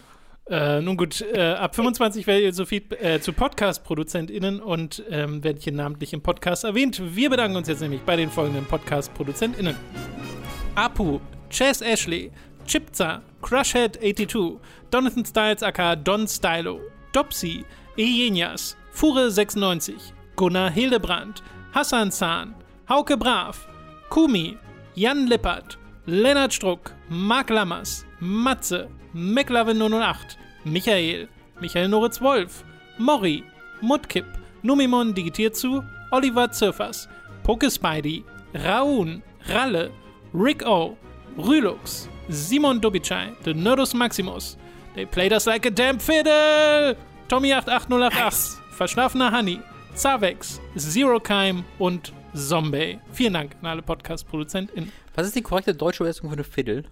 Fiedel. Das war's mit diesem Podcast. Vielen Dank fürs Zuhören. Wir äh, hören uns dann beim nächsten Mal wieder. Äh, das hat sehr viel Spaß gemacht, Robin. Bis zum nächsten Mal. Sag mal Tschüss, Robin. Tschüss, Leute.